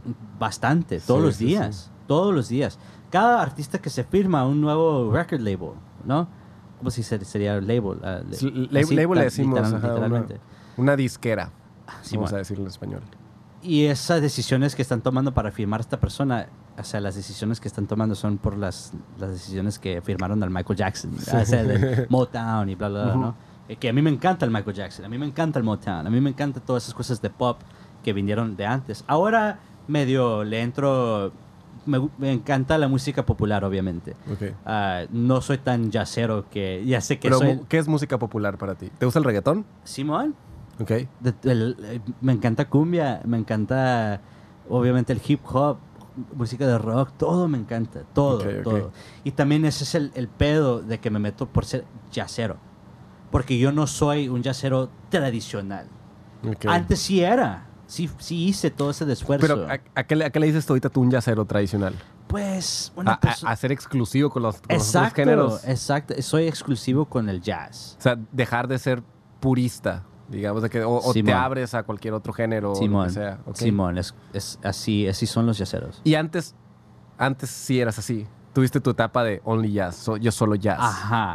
¿A los Des- cuántos años fue eso? desde los 11. Ok, ok. Hab- hablamos de eso un poco al principio. Jazz is my de este. life y nada más. Nada, güey. No escuchaba a nada, güey. Menos el jazz. ok, y yo no escuchaba a mucha música antes de eso. Yo no tenía... Sí, me, me- me gustaba el rock. O sea, classic lo, de los 80s. Ajá. el- el- es que el ACDC es el bueno. Simón, o sea, ya no El- hay rock Simón, de antes. Hasta me da pena del Guns N' Roses a la verdad escuchaba, güey. Así jugando un, video, un videojuego de Dragon Ball Z, escuchando Guns N' Roses. Mamado, güey. Eso está bien, eso está bien, eso es una mamada, güey. Pero ya llegué a la música de jazz y dije yo, órale. Y me acuerdo que bajé un disco del John Coltrane por el LimeWire. Sí, y por Lleno de mientras- virus. Simón, lleno de virus así toda la verga, pero, pero lo- así, lo, así. Y agarré un disco popular, un disco famoso. Y ese fue, eh, me acuerdo que era el Blue Train, se llama el disco, del Bueno. John Coltrane. Que es el, todavía, en mi opinión, es uno de los discos más importantes para mi vida. Sí, sí, sí. Y todavía me recuerdo escuchándolo por la primera vez, en donde iba, estaba en un camión, a un festival de jazz y bla, bla, bla, ¿no? Pero el pedo ahí está que nomás escuché eso, no escuché a nada. No, no te permitiste la experiencia. Nada, güey. Mis papás escuchaban música mexicana, de lo que, lo que es empezar, o sea, de empezar cualquier cosa, tema popular, famoso aquí, lo escuchaba en el carro, dije, no, por favor. O sea, Esto no es jazz. Esto no, no me importa. Mi papá, mi, mi hijo escucha esta- estas, estas palabras, me decía. Mi papá bien romántico, ¿no? Mi papá bien romántico con, el- Mexicano, con la lágrima un- así un corriendo. bolerito de Pero José hom- José. pero soy hombre, dice, ¿no? pero, Wow, qué denso. pero yo así como que, no, no, esto no. no. O me mira este saxofonista, mi hijo, es de México. No, no vale, no vale nada, no vale nada, así digo siempre. Y ya cuando llegué a la universidad, se me abrió el mundo. Ya es ahí cuando dije, así no, así no lo quiero ser yo. Sí, no, no tengo por qué estar cerrado tampoco, sí. Es muy chiquito el mundo cuando estás estudiando algo en la universidad. Cualquier cosa que hagas, güey. O si te vas a estudiar así, ¿A qué te refieres con está muy chiquito el mundo? O sea, que si tú te cierras, dices. Sí. Si tú te cortas la oportunidad de, de sí, consumir todo. es como tratar de seguirle un rollo Ujú, que nomás corre a, un lugar y dices, ahí me va a llegar, ahí me va a, llevar a mi desti- a des- destino. ¿se dice, no? Ahí me va a llegar, ahí me va a llevar, pero ves esa corriente y se mira bien bonito, bien padre. Pero la dices, ignoras No, dices- ese es mi destino. Así me pasó bastante. O sea, que decir, este es un tema que me pasa mucho. Yo veo mucho como puertas en mi vida. O si no me metí por esta puerta, esto no hubiera pasado. O si no abrí esta puerta, o sea, así, así veo mucho. O si nunca, o si no me hubiera quedado en el instituto, no estuviera aquí. O si no hubiera continuado a ser músico, no estuviera aquí. Ok. O si no estudiara quiz- quizás cualquier cosa, no estuviera en Sonora. Y ahí es O donde sea, dices que igual y de repente en vez de abrir, abrir siempre la misma puerta, de repente dices, vamos a hacer que aquella puerta se me antoja y te permites ir a la otra puerta Ujú. y ver qué pasa acá. Sí, porque ¿por qué, por qué me voy a detener? ¿Por qué limitarte? ¿Por qué me voy a limitar? Porque mi cerebro, como te dije al principio, me, me encanta la curiosidad. Bueno. La curiosidad es demasiado importante. Y eso es una de las cosas que yo pongo al frente de mi vida. Mi curiosi- curiosidad. Siempre ha sido así. Por estar aquí. Sí, pues o sí. sea, dije, yo no voy a dejar que no venga a, a Sonora. Me impresiona que estás, en Obregón, güey. No nomás estás en Sonora, o sea, podrías estar en la capital de Sonora donde Sí, pasan más cosas. Sí, y, y hay más jazzistas, y hay más escena, y hay más de lo que sea, pues. Pero estás en Obregón, güey. Sí, Y aquí viniste a tocar al único evento de jazz que ha habido en los últimos. Wow, igual y más de un año. Igual y desde antes de pandemia que no hacíamos algo así. Este, qué, qué bueno que viniste, güey. Pero esa es la razón. Sí, Eso sí, es sí. porque dije, yo, Obregón, Obregón, Obregón, o sea, ya Ah, me he metido en la mente. Qué bueno que conociste a Luis, güey, la neta. Exactamente. Yo, yo agra- me da mucha, mucho gusto conocer a este vato porque pues me ha enseñado muchas cosas que siempre me decía, te hace falta mucho ir a Sonora, cabrón. Me decía, te hace mucha falta, te hace falta, raza, te tienes que ir a conocer. Te voy a llevar, me dice, te voy a llevar. A ver, si me vas a llevar, Ah, güey. huevo. ¿Me haces el paro? Me dice, sí, güey, vente, vente. Dije yo, "Ah, a ver, a ver, vamos a ver. A, ver si es cierto. A ver si es cierto. Sí, me acuerdo que tuvimos una, una llamada en Zoom en el 2020, güey, pa- antes a, a nos- a media pandemia, de que. ¿qué hacemos para traerte? Simón? Sí, y como, como grabaste varios instrumentos para el álbum de En Casa de Luis. Sí, sí, Este- eso es otro tema que no, to- que no tocamos. ah, pues por conocer Luis en el Festival de Álamos, como vol- volviendo a ese tema, ah, pues toqué por la sesión que grabaron con los de Fregando con el Sol, que es el, el combi que venía en la Suramérica, que andaban Ujú. viajando, que conociste tú. Pues con conocerlos a todos, Luis y yo nos quedamos con que, ah, que hacer algo, güey. Él se quedó muy inspirado por las cosas que yo hice con él. Y dijo, hay que hacer algo, güey, que hacer algo. Y dije, pues órale, mándame lo que, lo que tengas y volvemos. Y, y luego pegó la pandemia. Y yo me quedé con lo de México, con lo de Luis. Y básicamente lo, mi proyecto de pandemia fue lo de en casa. Ok. Así me entretuve y así la, me quedé mi salud mental por unos meses, ¿no? Porque sí fue algo... Eso no hemos hablado tampoco de la pandemia, que tanto me afectó eso en mi vida. Te afectó mucho. Bastante, güey. Me cambió todo. Tú estabas to- Todo. tocando muy seguido, ¿no? Demasiado. Te, te quitaron tu... Todo. ¿Trabajas en algo más En o solo día- trabajabas en de tocar? En ese tiempo iba a cuitear mi trabajo porque ya le, andaba- le andaba haciendo de músico. Wow. Estaba en el punto, güey, de decir, ya lo voy a hacer, güey. Ya tengo tanto jale que la voy a hacer. Tenía tres giras, diferentes discos, álbums, bla, bla, bla, bla, festivales. Ya voy a tanto músico ya, full ya time. lo hice. Artista eh, sigue después de eso, ¿no? Como dijimos, la diferencia de músico de artista. Pandemia. Pandemia. Y dije yo, ¿ahora qué voy a hacer? Porque no es como las otras carreras. No es como, pues... Lo no- hacemos en Zoom. Ah, Simón. Esos, esos festivales y esos eventos por Zoom valieron madre, güey. No funcionaron. No, no funcionan, güey. No. Y tampoco podemos decir que, pues, graba- grabando discos es muy importante también. Y ahí es cuando me di cuenta de tener ese equipo, a, a ocupar eso, saber de grabando, a tratar de hacer ese pedo. Y ahí es cuando empecé con el Luis, a grabar las cosas por él y meterme de, de- de saber de eso, ¿no? Tú ahí, pues Lu- Luis sabe hacer todo su cotorreo de grabarse, ¿no? Tú te grabaste a ti mismo allá en Phoenix. Allá en Phoenix. Aprendiste a grabarte para... Bien, hay que adaptarse, güey. Eso es... Simón, así lo hice. Y no te voy a decir que no tenía experiencia antes, pero así solo, en un cuarto, solo grabando por una persona, no tanto. Ha grabado bastante discos de Big Band, de Combo, de por otras personas, otros artistas Sí. indie. Pero donde folk. alguien más se encarga de todo y tú nomás ejecutas nomás lo que tienes que hacer. Ahorita tú, además de ejecutar, tienes que Ajá, preparar todo tu ambiente. Todo, el workstation, el audio, el micrófono, Una, todo. interfaz. Acá, interfaz, sí, todo. checar Y que el audio esté, no, no, no esté tan feo en tu cuarto. Sí. Y sí estaba para la verga el cuarto. O sea, obviamente estaba... Se, se llama en casa, güey. Se, se- se vale perdonar. Simón. Sí, es cierto. ok, ok. Pero ya con eso, cuando pasó la pandemia, pues otra cosa que pasó bien feo es que pues les pegó a mi mamá y mi papá. güey. COVID. Simón. Y eso me cambió mucho el mundo porque ya me perdí a mi papá. Estuvo fuerte para él entonces. Fuertísimo, güey. Y yo no estaba. Porque mi hermano tuvo su primer hijo entre la pandemia. El nieto. Ok. Y yo lo conocí en, ponle, diciembre. No, lo conocí como en octubre. Y luego en diciembre volví para, para estar ahí con ellos. Me hice el, el cuarentena y, y viven en Salt Lake City, en Utah viven. Y no son mormones, ¿eh? Ah, porque pues la gente... Sí, porque sea, podría. No, no, no somos mormones o nada así. Pero ahí conocí a mi, a mi sobrino y era muy... a mí me gustan los niños y mi hermano y estuve con ellos y es muy difícil pues por la salud mental estar en medio de pandemia, tener un hijo y bla, bla, bla, bla, bla. Y mis papás ahí estuvieron y ahí me quedé por un rato con mi hermano porque dije, aquí voy a convivir con él por un rato, a estar con mi sobrino. Fuiste a Utah. Ajá. Tus papás estaban en Utah también. Sí, y luego me, me dejaron ahí, mis papás. Y ellos se regresaron Se regresaron. Dijeron, vamos a volver por el cumpleaños del niño, a agarrarles unos regalos. Ujú. Dije, yo aquí me quedo. Y ahí les pegó el COVID. A mi Ah, allá, mamá. allá en Tucson. Ajá. Y pues se pusieron muy mal. Mal, güey, mal, mal, mal. Les fue mal, mal. Lo peor que te puedes imaginar, la, la máquina O- de oxígeno. Hospital, máquina. sí. Todo, güey, todo.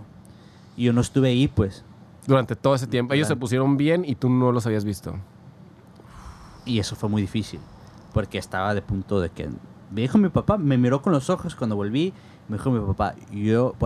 fue una, semana, güey, que pasó en ese tiempo que yo no pensaba que la iba a hacer, me dijo. No pensaba que me iba a parar, me dijo. Wow. Y eso me pegó bien fuerte, especialmente por todas las cosas que ha dicho por mi papá Sí, sí, este sí. podcast, ¿no? O sea, es una persona demasiado humilde. Yo siempre he tratado de vivir mi vida con el saber de que mi papá es una persona Superman, así es el papá Superman en mi vida, ¿no? Bueno. Am, tanto de esfuerzo que... Y, y ah, todavía de eso, este fin de semana, el otro, el otro fin de semana van a celebrar 35 años de casados, güey. ok. Qué loco, ¿no? Pero otro tema. Pero, pero con ese tiempo me di mucho de cuenta de que tanto me hacía falta, pues, Sí, de, sí, ese- de- sí. de enseñarle a mi papá, de todo. Las cosas que yo he logrado de hacer, todavía dije, no es suficiente, papá. O sea, me hacen falta muchas cosas, no te voy a perder ahorita. Y con los viajes a Europa y todo lo que podemos imaginar, bla, bla, bla, eso nada, pero le dije a mi papá, todavía nos hace falta muchas cosas, papá. ¿No?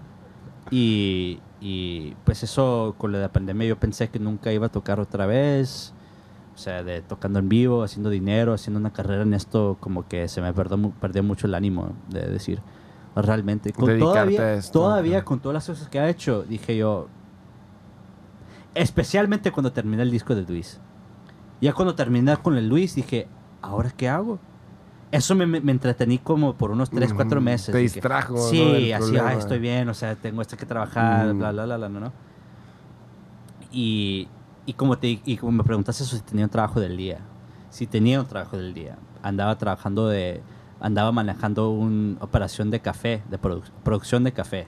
Ok. Andaba manejando todo en ese tiempo. Era mi día de trabajo de día Durante la pandemia. durante la pandemia. Y llegó un momento que pasó, la ma- mataron al George Floyd, el del, Sí, de las sí, sí, sí. protestas y de los africanos americanos y todo eso pasó. Se puso muy tenso la situación en todo el país ponle, con esa situación. Y muchas ah, organizaciones y muchas compañías y muchos lugares sociales y muchos venues y muchos locales, todo lo que te puedas imaginar, o sea, se pusieron de frente con eso, decir, estamos, estamos con los africanoamericanos, o sea, estamos de acuerdo que estamos con la, con, estamos con la raza, los estamos defendiendo. Y había muchos que no, que estaban como que no estamos con el sistema judicial, Sí. estamos con el Sí, sistema, del, del otro lado, digamos. sí, conservador, a los liberales, ¿no? Y la compañía que yo estaba, en donde yo estaba trabajando era de puros americanos, puro gabacho rico, Era conservadora, entonces. conservador, Republicanos. republicanos al 100.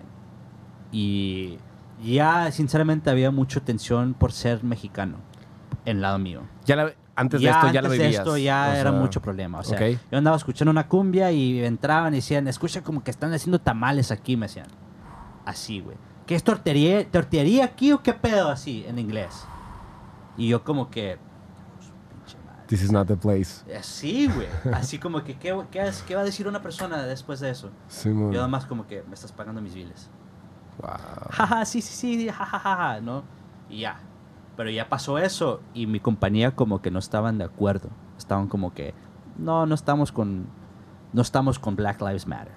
No, no estamos. O sea, no pusieron, no lo, hasta que agarraron mucho en las redes sociales, por Instagram, les pusieron una paliza. Y ya se tenían que defender. Y ya fingieron estar. Pero ¿sabes qué dijeron? Va esto. Dijeron, hemos hablado mucho con nuestra- nuestros trabajadores de color y estamos que estamos un- somos una compañía de diversidad inclusivas y queremos eh, reconocer que agarramos y que contratamos gente sin discriminación. Ok. Te, Y- te usaron a ti, básicamente. Y yo soy la única persona de color en la compañía, carnal. Y todavía afuera de eso, no me hablaron. No me hablaron, no, hablaron conmigo, no me preguntaron nada. Wow. Y se puso peor la situación por las redes sociales. La gente estaba como que, ¿qué mierda es esto? O sea, ¿qué?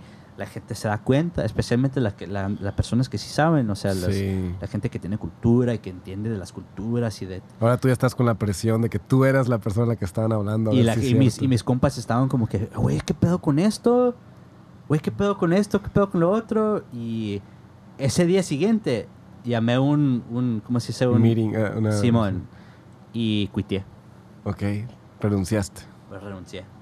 Y dije yo, ¿cómo pueden hacer esto? O sea, ¿qué, ¿cómo me pueden usar de esta manera como ju- eh, justicia social y sin tener la conversación conmigo? Ustedes no entienden qué tan... la- mi reputación, dije. Sí. O sea, ¿qué?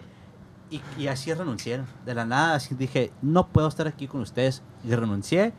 Y ya empezó la pandemia, era como junio. Y, y renuncié y no tenía música y no tenía un trabajo, güey. Y estás en Phoenix solo, no en la casa de tus papás. No. Tenías que pagar tu renta, Simón, tu comida. Simón. Y la más lo hacía con mi alcancía, así lo hice. Tenías ahorros, entonces. Más o menos. Que ya no existen. Pero, pero fue, lo suficiente para sobrevivir. por unos. por- pues el dinero se va rápido Sí, ya. se va rápido ya. El tiempo pasa bien rápido también. Y así de la nada se me fue. Pero. Tan importante sí es esta conversación para mí. Sí. Porque li- literalmente yo tengo una carrera en eso. sí, De la justicia social de los africanos americanos. De la música, de la historia. Porque eso todo es lo mismo. Sí, agarré una carrera de música. Sí, ponle. creada por ellos. Sí. O sea, los cimientos de lo que tú hiciste lo crearon ellos.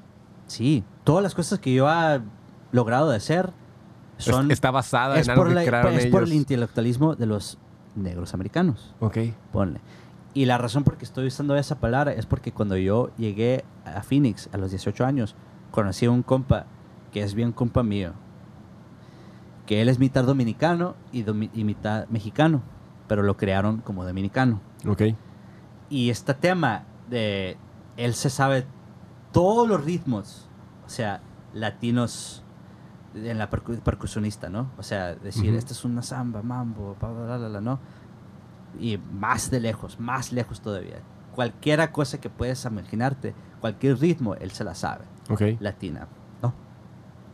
Y esta conversación lo hemos tomado de decir, güey, a mí me lo ha dicho como que tú no sabes de qué es realmente hacer esto, ¿no? Y le dije, ¿cómo? Y la razón por que esta conversación ah, la tuvimos fue porque era parte de una banda, ya te he dicho, hablamos de esto un poquito Ujú. ah, ayer, no en este podcast, pero de ser parte de una banda Latin Jazz. ¿No? Que me repugna esa palabra, es, me, me repugna ese término. Porque, o sea, ¿qué es eso? O sea, ¿qué puede, eso es un, es tan grande ese término, ¿no? Y, y está curioso porque para alguien que no sabe como yo, eh, escucho Latin Jazz y específicamente en mi cabeza se me, me imagino ciertos sonidos que es básicamente jazz con una percusión latina de alguna manera. Sí, o sea, un toque, toque de salsa, un toque de samba, un toque de Ah, mambo, sí, o lo que sea. Pero ¿no? es un, es, es tan barrado pues todo, ¿no? Sí. Colorea lo de latino. Simón, y eso está como que, ¿qué, güey? Pero la razón por qué eso es un problema, realmente lo vamos a enfocar, porque a los americanos que no saben qué es eso, dicen que la, la música mexicana, por ejemplo, que todo es lo mismo, Mm. que no, eso no es cierto. Norteño, cumbia, bolero, o sea, se hace, o si vamos a ser específico, aquí sí sabes, o sea, no escuchas una canción norteña y dices, ah, esa es, esa es cumbia. No, no, no. Y, y no por, por, por a minimizar eso que estás diciendo, pero le a la gente que no conoce el jazz, escucha jazz y dice todo el jazz es igual. Yo, yo soy DJ. Simón. A la gente que no conoce el house, cree que todo el house es Ah, igual. es igual, Simón. O sea, también es, es ignorancia. Sí, O sea- y no puedes tener malicio por la ignorancia, pero en el momento que estamos hablando de la injusticia social, Sí. Ya este se hace un poquito más denso la Sí, conversación, sí, ¿no? sí, sí. Si, si le agregas la, la capa de racismo, Simón. obviamente se, se pone más Simón, fuerte. se pone mucho más fuerte la situación. Especialmente porque todos los músicos famosos de ahorita de pop en los Estados Unidos, pues están haciendo su propia música, son artistas, ¿no? Pero cuando tienen que dar la, la ¿cómo se dice? Crede- credencia. Credenciales. Credenciales, sí, de decir de, de dónde viene esta música. Ok, o sea, ok, ya ok. la tam- la- Dar la- como las raíces de, de, de se, acá. pone, se pone un poquito más denso la conversación. Sí. Y como te dije, me importa tanto esto por no ser totalmente blanco. Yo no soy blanco, yo no soy eso. Yo pertenezco a una cultura. O sea, yo siempre he mirado esto tan importante a mi día por día. Por como te dije, yo no soy sufi- suficiente de allá ni de aquí. O sea, tengo que a cambiar mi manera de ser todos los días. Vengo a mi casa, español. Salgo de mi casa, inglés. Vengo con mis tías, las beso, o sea, mis primas, la- les doy el abrazo, les beso, saludo de beso. Allá, de mano. A una muchacha, de mano. O sea, la americana, de mano. Un hombre, de mano, así, de así un saludo, así, ¿no? Ok, qué fuerte, güey. Eh, Pero no, sí es, es- sí es, güey. Ahorita ya estás acostumbrado, pero... Simón, pero sí es fuerte, güey. La manera de cómo hablas. Los sonorenses, la manera que hablan. A mí me ha tocado ir a, cuando vas a España y hablas español con ellos, te ven como que... Totalmente. ¿Eres como- mexicano? ha- Hablan como las telenovelas. Exacto, exactamente. Ya me pasó. Eso es una, eso es una historia chila, güey. Déjame decirte una historia chila. Dale, dale. Mira, cuando fui a España la primera vez en mi vida, tenía 13, 14 años, 14 años tenía. Ok. Y íbamos a tocar en un festival de Madrid, Ma- de San Sebastián. San Sebastián, y, del también me, norte. y también me tocó ir a, a Madrid. Ujú. Pero acabé mi viaje en Madrid y íbamos a tocar un festival en San Sebastián. Y era un festival hecho por Heineken. Ok. Se llamaba Jazzaldia, se llamaba el festival. Y estaba así por la playa, güey. Ujú. Bien bonito la ciudad, güey. Era un, era una maravilla, maravilloso. Sí, está precioso. ya. Precioso la ciudad. Y teníamos el espacio y todo. Y para darte cuenta, mi green room, ¿cómo se dice eso? Mi, Green Room, que es como el cuarto de descanso. o sea, backstage. Simón, hacia el cuarto donde estamos Sí, preparando. sí, el camerino, le decimos. Camerino. español. El cuarto enseguida de nosotros era el del BB King. La neta. Y lo conocí, le, le saludé, todo el pedo. Wow. Simón. Y como eh, un año después de eso se murió, güey. Wow. Se murió muy pronto eso. Qué estaba- oportunidad. Sí, estaba bien jodido. Estaba bien jodido. Pero tocó bien. Simón. El, el blues siempre suena bien. Simón, o sea, apenas lo podía atender la guitarra. Mientras más jodido, pero- más bonito suena el blues. Sí, güey, o sea, pobrecito, buena onda. Pero... me ¿Cuál, cuál pobrecitos? Lo- logró. No logró, lo- sí, sí, logró. Tienes- tienes asumo punto. que logró gran cosa. Tienes gran parte de punto, lo que tienes quería. punto. Y ya llegó el momento que íbamos a tocar. Y andamos haciendo el, el, el sound check. ¿Cómo se dice eso? Como Soundcheck. Ah, Así le decimos en español Simón, también. Simón. Chequeo de sonido. Sí, nunca lo he sonido, no, no, no. Y se me chingó el saxofón. O sea, se me chingó, algo pasó. El, el, el saxofón. se acá. me, se me algo- 14 años en España, un Ajá. niño con el saxofón y roto. se me chingó. Ok. Y dije, a la madre, ¿qué voy a hacer? Bla, bla, bla, bla, bla. Y uno de los, de los ah, técnicos dijo, hay una tienda de música, bla, bla, bla, bla. Y uno de los papás llevó mi instrumento y yo ocupé otro de otro músico. Y apenas íbamos a empezar después del soundcheck, ya había un chingo de gente, güey. ¿Iban a empezar el soundcheck o ya el No, evento? Ya el evento. ¿Ustedes sabrían entonces? Ajá? Se me chingó en el soundcheck, ya el evento ya toda la gente sentada, la gente sentada, todo así, ya, ya un chingo de gente, no te puedo decir qué tanto, pero ponle como en el festival había como 5 mil a 10 mil personas, algo así, en todo el festival. En es- 14 años un niño en, en Simón, España. acá. Simón. Y me recuerdo que apenas íbamos a tocar y, y ya de la nada a una persona, "Y aquí tenemos tu saxofón. Y así me lo dieron y dije, wow, aquí ya sirvió y todo el pedo, ¿no? Y con esa historia se hace más complicada porque había una compañera mía que hablaba el español también, Ujú. mexicana. Y ella era más nerviosita, más nerviosa, más tímida la muchacha. Y a ella le, le dijeron que o si podía hablar en español, preparar a presentar la banda en español. Dijo, ok, sí, estaba bien, sí. Pero estaba demasiado nerviosa. Y pues le hicieron que hablara con unas tarjetas y como que no pegó. O sea, como que la gente como que estaba como Sí lo habló, pero sí no lo habló, logró. pero la gente estaba como que... No conectó, y sí. exacto, con el público. Y ya pues empezamos y el director como que tiene, tiene su, sus chistes, sus bromas, tiene su pedo que está vendiendo el disco de bla, bla, bla, esta canción, del otro, ¿no? Porque era bien showman, pues era bien... Pero en inglés. En inglés. Y como que la gente estaba como que, ok, No, no sabe no inglés. sabemos inglés. Tan fácil, pues, sí. Simón, allá. no, no Sí, sabemos. hablan inglés. Y pues el director bien, bien así de la nada, improvisador, así. Me volteé a ver en el medio escenario y me dice, oye, Salan. Dije, en todo el inglés, me dice, sí, ¿qué, qué onda? ¿Tú hablas español, verdad? Le dije, pues sí. Ah, órale. Y agarró el micrófono. Dijo, toma, presenta a la banda. Y habla de esta, de esta rola que sigue. Una, dos, tres. Toma. Y me dio el micrófono. Y dije, así como que, presenta a la banda en español a toda España, así, en el escenario de como de 3.000 personas. Y dije yo, pues, ¿qué digo? Pues, haz mi, haz el show que yo hago en español, Hazlo tú. básicamente. y me dijo, a ver si pegas. Y agarré el micrófono y me paré y sí pegué Ok. Co- ¿Cómo, cómo supiste que pegaste? por el público. ¿Aplaudieron La o hicieron ruido? Ok, ok. Estaban ok. como que. Así como que este. Sí, y yo te hice todas las bromitas, o sea. me- Oye, ¿sabían que estamos vendiendo un disco? Así como que. Y siempre les insistía, siempre insistía. Las bromas, las canciones, así. Era la primera vez realmente también que hablé enfrente a un público. Ok. Realmente la primera vez. 14 años A 14 en un años. continente Diferente, sí, en un país diferente. sí, el único que podía el lograrlo único- de todos. Simón. Ok. Y me recuerdo que ya terminamos el evento, me bajé, andaba limpiando mi instrumento y, y entró el director al cuarto, el de- del cuarto de descanso, Ujú. como dijiste. El backstage, o lo que sea, Simón. la cabina. Y me dice, ¿qué estás haciendo aquí? Camarino. Camarín. Me dice, ¿qué estás haciendo aquí? Me dice. Le dije, pues estoy... No, no, no, vente, verás. Todos se están preguntando Sí, por ti. Tú eres la estrella. Simón. Le dije, ¿cómo? O sea, es como que estás jugando. No, vente. Y me agarró de la mano. Y me salí, güey. Un público de gente esperando con un disco. ¡Fírmame el disco! ¡Fírmame, fírmame el disco! Eh, Tú eres el, el de México, el de México, el de México. Y todos y yo de cua- 14 años Ah, ¿Y tu papá dónde estaba? grabando. Atrás en video. Hay video Simón, de eso. hay video de eso. Wow. Simón, wow. Simón, Simón. Entonces Pero- tú estabas firmando ahí las cosas, Ajá. la gente te estaba viendo a ti como el protagonista de la banda o Simón. algo. Yo les diciendo muchas gracias y ellos como que, ah, habla como mexicano. Porque ellos no dicen pues la manera que hablan los españoles, Sí. ¿no? Y pues eso fue una experiencia inolvidable, pues. Ah, o bueno, sea, y a los 14 años. Simón. Y todavía no sabía que quería ser músico. ya estabas firmando a, Y no a sabía y no tenía esa seguridad de decir, esto voy a hacer. Ese mismo año, eh, pues el año después, pero que ya cuando tenía 14, 15, ya es cuando dije, y esto voy a hacer.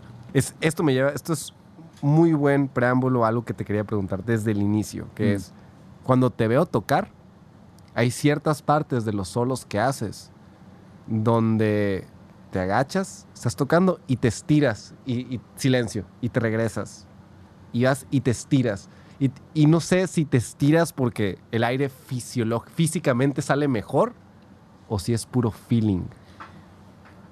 Es puro sentir. Es puro feeling entonces. Simón, Simón. Porque yo, yo- yo te he visto, te, te vi, es como un trance donde me estabas tocando y movías todo tu cuerpo y todos estos movimientos estaban reflejando no las notas que tocabas, sino la, la intensidad, cómo las subías o el volumen, cómo lo subías y luego te parabas y te regresabas hasta abajo y volvías a hacerlo. Pues eso es puro, puro feeling. Sí, no es... Esa es la parte que la escuela no te puede enseñar. Exactamente, sí. Eso es nomás por estar en esa situación Ujú. demasiado a Sí, veces. quiere decir que te gusta, definitivamente te gusta. Sí, sí, es, sí, porque más que nada es- son las decisiones que uno toma en, en tanta presión, ¿me entiendes? Sí. No presión, pero del... O, o- o sea que decides hacer eso, o sea, no, no te, o sea, No. porque, No, mira, creo porque- que decisiones no es la palabra. Pues sí, porque sí y no es porque son decisiones en tu subconsciente. sí, ajá, no, no estás, no son- estás consciente son- de ellas, No son exacto. decisiones que estoy tomando, no las estoy pensando. Ujú. Es nomás por mi estatus de flow. ¿Sabes? sí, Este sí, de conoces- flow, ajá. Porque eso es algo... Sentirte 100% conectado con lo que estás haciendo en el momento y no existe nada más más que eso. más. Y hay unas cosas que me pone en ese sentir de flow, que sería leyendo, cocinando, haciendo ejercicio, tocando música, ah, componiendo música, ah, hay muchas diferentes maneras que, que uno se mete en el estado de flow, pero yo, a mí me... Eso es algo que realmente yo pienso mucho de ese tema y he leído muchos libros eso, de cómo una persona tiene la presencia y de cómo hacer maestro a eso, o sea, Ujú. cómo enseñarle a una persona que identifique la manera de cómo Llegar a su, a- a su momento de y a sacar esa energía para ellos mismos, porque todas las personas los tienen. Sí, Todas las personas los tienen. Lo pueden lograr, ¿no? cada niño, Sí. cada persona, humano, adulto, viejito, bebé, todos los tenemos. Todo, todo, todos, todos, todos los tenemos. ¿Cuándo decidiste que sí te había gustado la música? Ah. Des- desde ahí empezó todo esto. Simón, pues... Después de- 14, 15, Después de mi viaje a 16, Europa, ajá. y dije, ok, ya estoy en esta per- banda, pertenezco a esto, a este instituto, soy una persona que me valoran aquí. Y ese año, ah, como te dije, yo hice muchas competencias. Eso era algo muy común en mi vida, de estar logrando, de practicando por algo más. O sea, siempre para esta competencia, los detalles, ¿no? Y la acumulación de esos festivales y competencias fue en mayo del 2012. Acumulación, dijiste. Sí, ¿eso es una palabra? Sí, pero, pero dámelo, dame más contexto. De todas las competencias, había una más importante que todas. Ok, ok. Ponle, ¿no? Ya. De morrito como que Sí, e- esa es la, que- la, que, la que veías grande, la meta final, el the Era final boss. Simón, el Final Boss. Y que fue en Nueva York. Ok. La primera vez que tuve la oportunidad de irme a Nueva York. En Manhattan, específicamente la isla.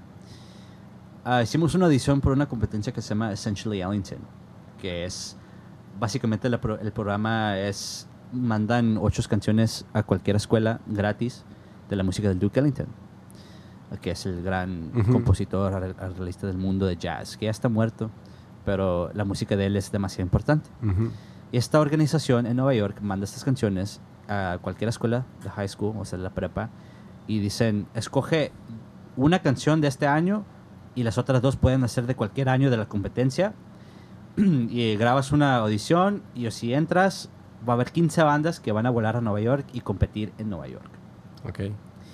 Y de cada distrito, digo, cada región de los Estados Unidos, había como, pues, tres bandas de cada región. Y la región de nosotros era la más grande, el West. Coast, California, Texas, Arizona. ¿Texas Colorado. entra en West Coast? Simón. Todo eso es, eso es demasiado, ¿no? Y o sea, tu, tu banda competía con, toda, con todas las de la región. no, mi banda competía con todo el país. Oh. Lo más era de la región, de tres de la región que escogían para ir a, a la... O sea, tres de todo, ustedes quedaron entre las tres de la región. Simón. Ok. Y yo fui tres años y gané los tres años la Oh. competencia. ¿Tú o ustedes? A nosotros. Ok, Nosotros.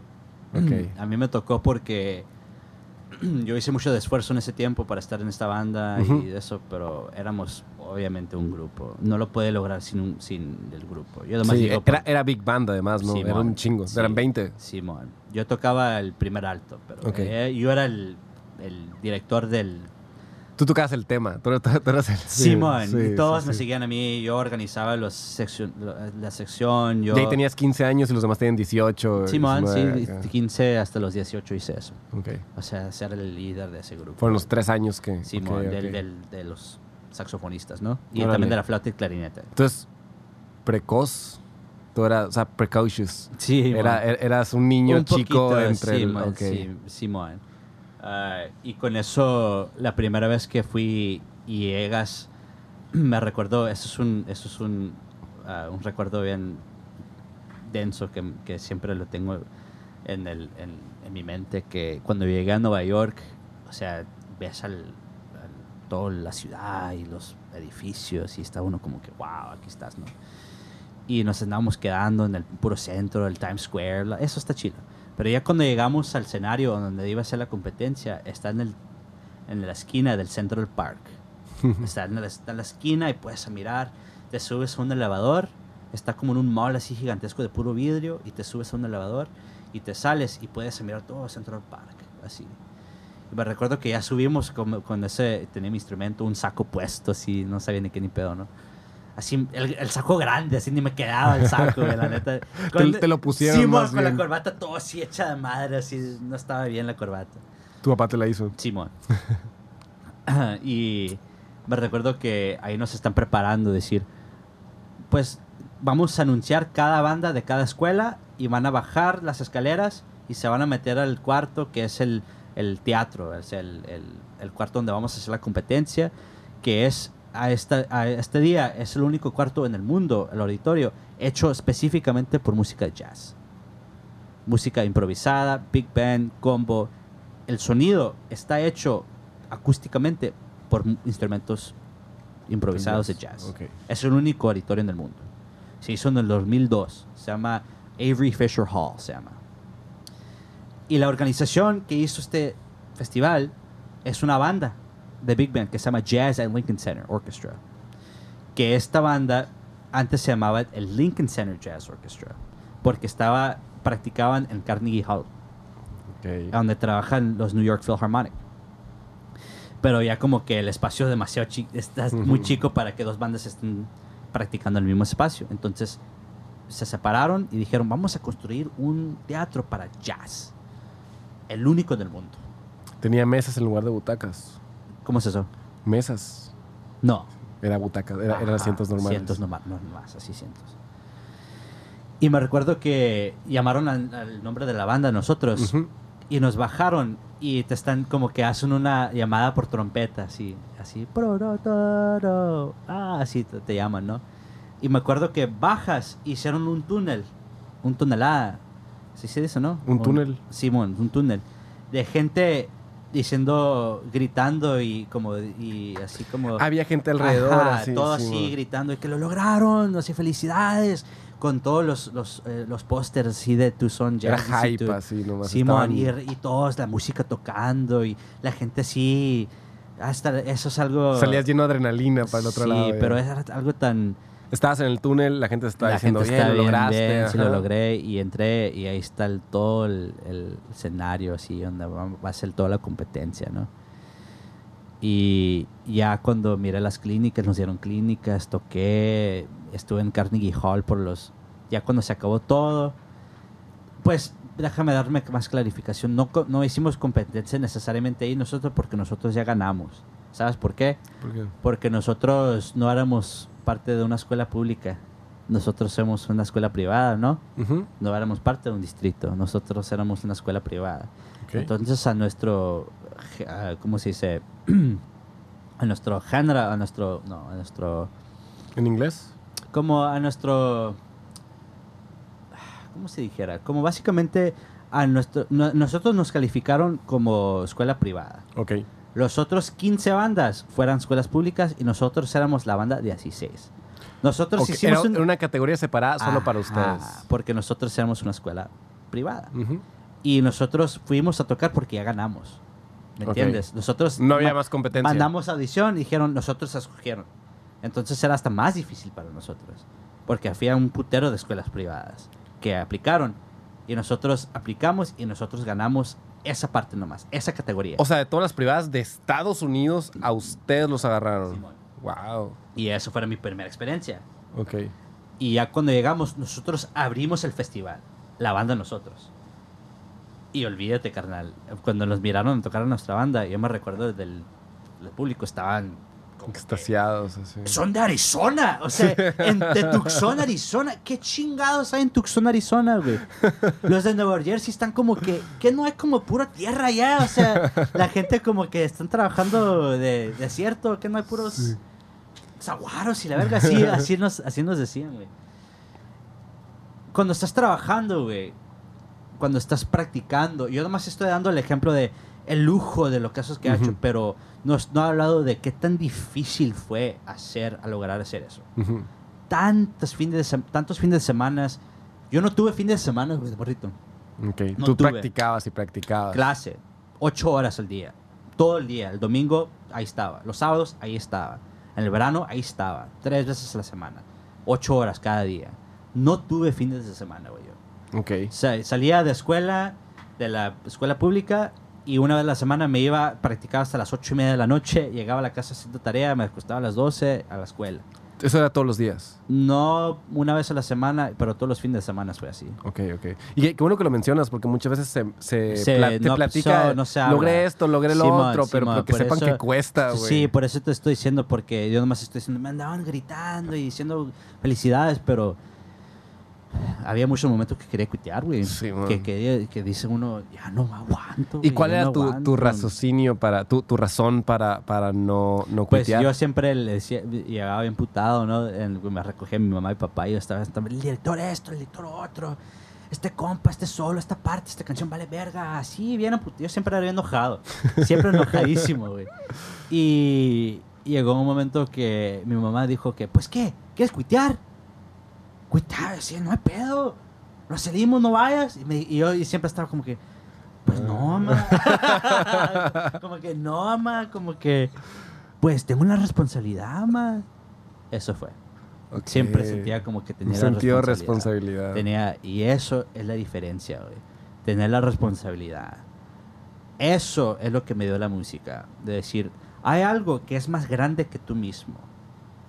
Hay algo que tú tienes que lograr hacer y a trabajar a hacerlo. Y es más grande que tú el momento que lo hagas. Porque así es la música. Cuando veas a un músico tocar un evento, la música, el evento, es más grande que los músicos. Así lo veo yo. Así trato de ser. Porque eso no necesariamente es ser humilde, pero en una manera u otra es como a darle el crédito al- a lo que es, ¿no? O sea, por eso estoy hablando de la cultura tanto. Yo me he topado con muchas personas en mi vida. Y ser tan humilde es importante porque yo toca, yo- a mí me toca a conocer gente que... Genios, genios, genios, genios, sinceramente. Gente que ha visto hacer cosas musicales y artísticas que estoy como que wow. Y tenía unos compas en ese mismo programa que sentaban enseguida de ellos que olvídate güey o si piensas que yo soy bueno pues sí soy pero hay otras personas que conozco que son pueden tocar todos los instrumentos a un nivel increíble hay uno de mis compas que conozco que realmente me da mucho me da mucho ah, me hace sentir un poquito triste porque él no ha grabado disco mucho, no, ha- no está para arriba para abajo, no ha viajado, no ha hecho esto el otro, pero toca todos los instrumentos increíbles. Y en ese tiempo era, yo sentaba enseguida de él, era mi mejor compa. Yo he visto a este muchacho a llegar con un instrumento a un evento de él, o sea, una sesión, un show de él, con un instrumento nuevo que nunca ha tocado en su vida. Y en el descanso se aprende cómo tocar el instrumento en 10, 15 minutos y todo lo que sigue del evento lo está tocando en ese instrumento. Así, güey. O sea, genio. sí, Genios, sí, genios. ajá. Así, muchos de los músicos que van a esas escuelas de música, de, de dinero, de muy famosos. Ahí te topabas mucho de esos. Simón, Ok, Simón. ok. Y yo que estoy del... El mexicano. el mexicano de sí, sí. Simón, yo estoy aquí en Nueva York, en Carnegie Hall. Y yo nunca me separé de eso. Yo siempre... Está... Y otro pedo, que estaba sentado en Carnegie y mi papá enseguida de mí. Del rancho, mi papá, del pueblo. Eso se me hace muy curioso. ¿Cómo? O sea, tu papá tenía 18 años cuando tuvo su primer. 17 años cuando tuvo su primer hijo. Con una mujer que tenía 15, 16 años también. En un pueblo de Sonora, lo que es provincia para Simón. los de la capital, digamos. Y él termina sentado en Carnegie Hall, en New York, o, o en Italia contigo, en Ajá, España, en, en Sa- en España, San Sebastián, escuchando jazz, ¿me entiendes? Eso está curioso. Lo hablamos es mucho. de éxito. Lo hablamos mucho. Lo damos cuenta, lo hablamos mucho. Tenemos, Ok, ese, ok. tenemos ese conocimiento de saber. No, pues nada es imposible, mijo. Sí, no, Nada es imp- nada sí. es imposible, no, no que sea mijo. fácil, pero imposible no Nada es. es imposible, mijo. Respeto y saludos para tu papá. Sí, de seguro lo va a escuchar. creador de, de esta persona que está aquí, sí. Y En una, igual y no sabemos, y ahí está sentado viéndonos, Sí está, acompa- acompañando sí va a estar, todavía. Sí va a estar, de seguro lo va a escuchar. Mi papá siempre está. Saludos, mucho gusto. Am, pues volviendo a eso, ya cuando se hizo el festival, no necesariamente ganamos, no hicimos competencia. Ya ahí dije, ya mira este mundo, pero me tocó ir a los clubs de jazz en Nueva York, güey. Ok. Ahí estando sentado, mirando unos músicos macizos, tocando jazz en un club chico, en un sótano apestoso de humo. O sea, el, el realmente que es hacer jazzero en Nueva York. Me tocó, lo miré y dije, eso quiero ser, güey. Yo quiero ser, yo quiero hacer giras, yo quiero ir a Nueva York, yo quiero tocar en estas barras, yo quiero a expresarme de esta manera. Y me recuerdo que miré el primer evento que fui era una muchacha de Chile de, de, ah, que tocaba el saxofón y se llama Melissa Aldana y nunca se me va a olvidar esta muchacha porque nos conocimos, me compró un disco, me lo firmó y no era la eh, no era la última vez que la vi. La miré cuatro veces más en mi vida y es Ok. muy importante esta persona porque ella acaba de agarrar el primer premio de que es una competencia muy muy grande en el mundo de jazz que se llama The Thelonious Monk Competition que ahora que se va a llamar el Herbie Hancock Jazz ¿Lo, Competition. lo van a cambiar? Simón, yo creo que algo así. Algo así, algo así. No estoy muy seguro. no- no voy a a, lo mejor, a lo a mejor, a lo mejor sí, a lo mejor no. Sí, continuemos. Pero que ahorita se llama el telonismo. Y es una competencia que se hace cada año con diferentes instrumentos. Ok. Y este año lo hicieron con... eh, El año antepasado fue de saxofón. Ok. El evento fue de saxofón, ¿no? Y ella fue la primera mujer que ganó la competencia en el mundo de saxofón. Y es latina. Ok. Y yo la vi en Nueva York. En dos años después la vi en Italia. Y dos años después la vi otra vez en Nueva York. Después de que ganó su competencia. Ok. Pero a ella yo le tengo mucho respeto porque ella, a mí, fue una persona muy importante. Sí, te, te inspiró Una a persona así querer latina ser músico. Que hablé en español con ella en Nueva York. Ok. Después de mi primera experiencia de jazz. Así de jazz Ok. club en el medio medio. ¿No?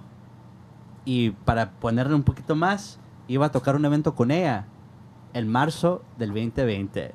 Y se Una canceló. semana después de que estuve en Álamos. Y no se hizo. Y no se hizo. Iba a tocar un evento con ella, iba a hacer solo sus composiciones, su nuevo, sus nuevos arreglos, acaban de firmar un label, todo el pedo que te puedas imaginar. Y no se hizo. Y no se hizo. Pero yo siempre tengo eso. Ya después de que hice, me pasó todo esto, ¿no? El año después fue mucho más difícil.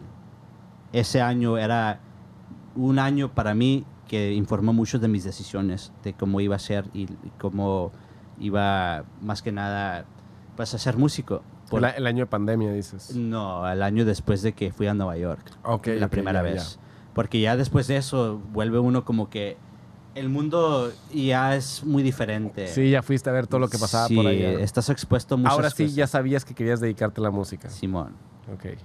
Y ahora entendí qué tanto tenía que hacer. Sentir la pesa, pues.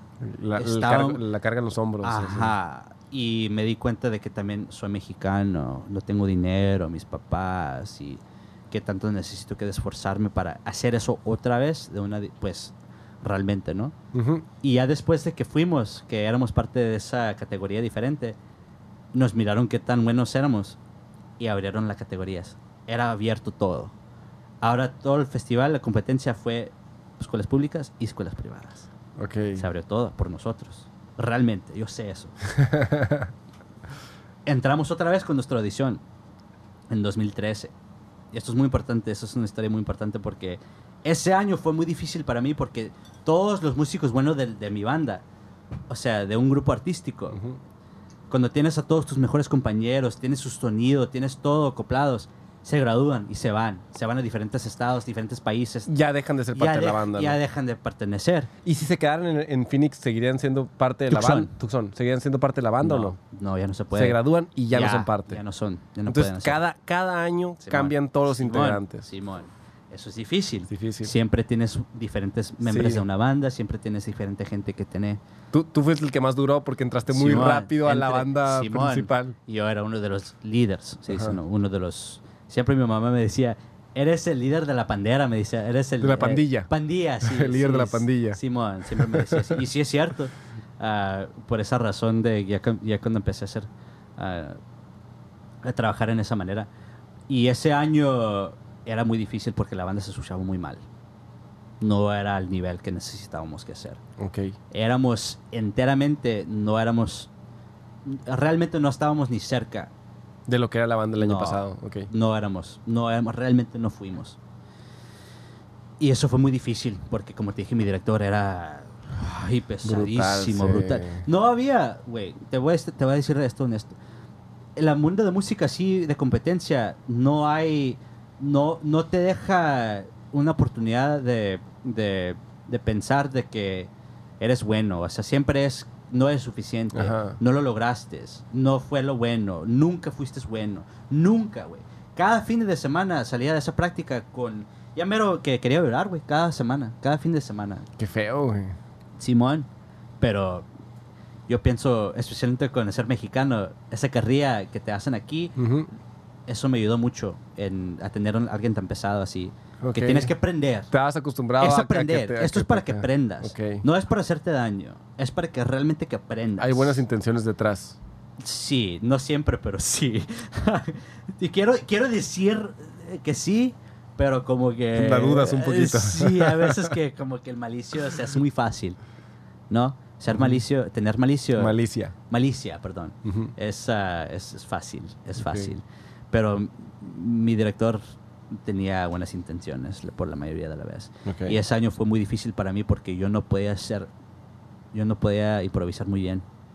Ok. Y siempre hasta la fecha eso ha sido algo para mí que yo he peleado. Improvisar es lo que más se te dificulta entonces. No, No. ahora no.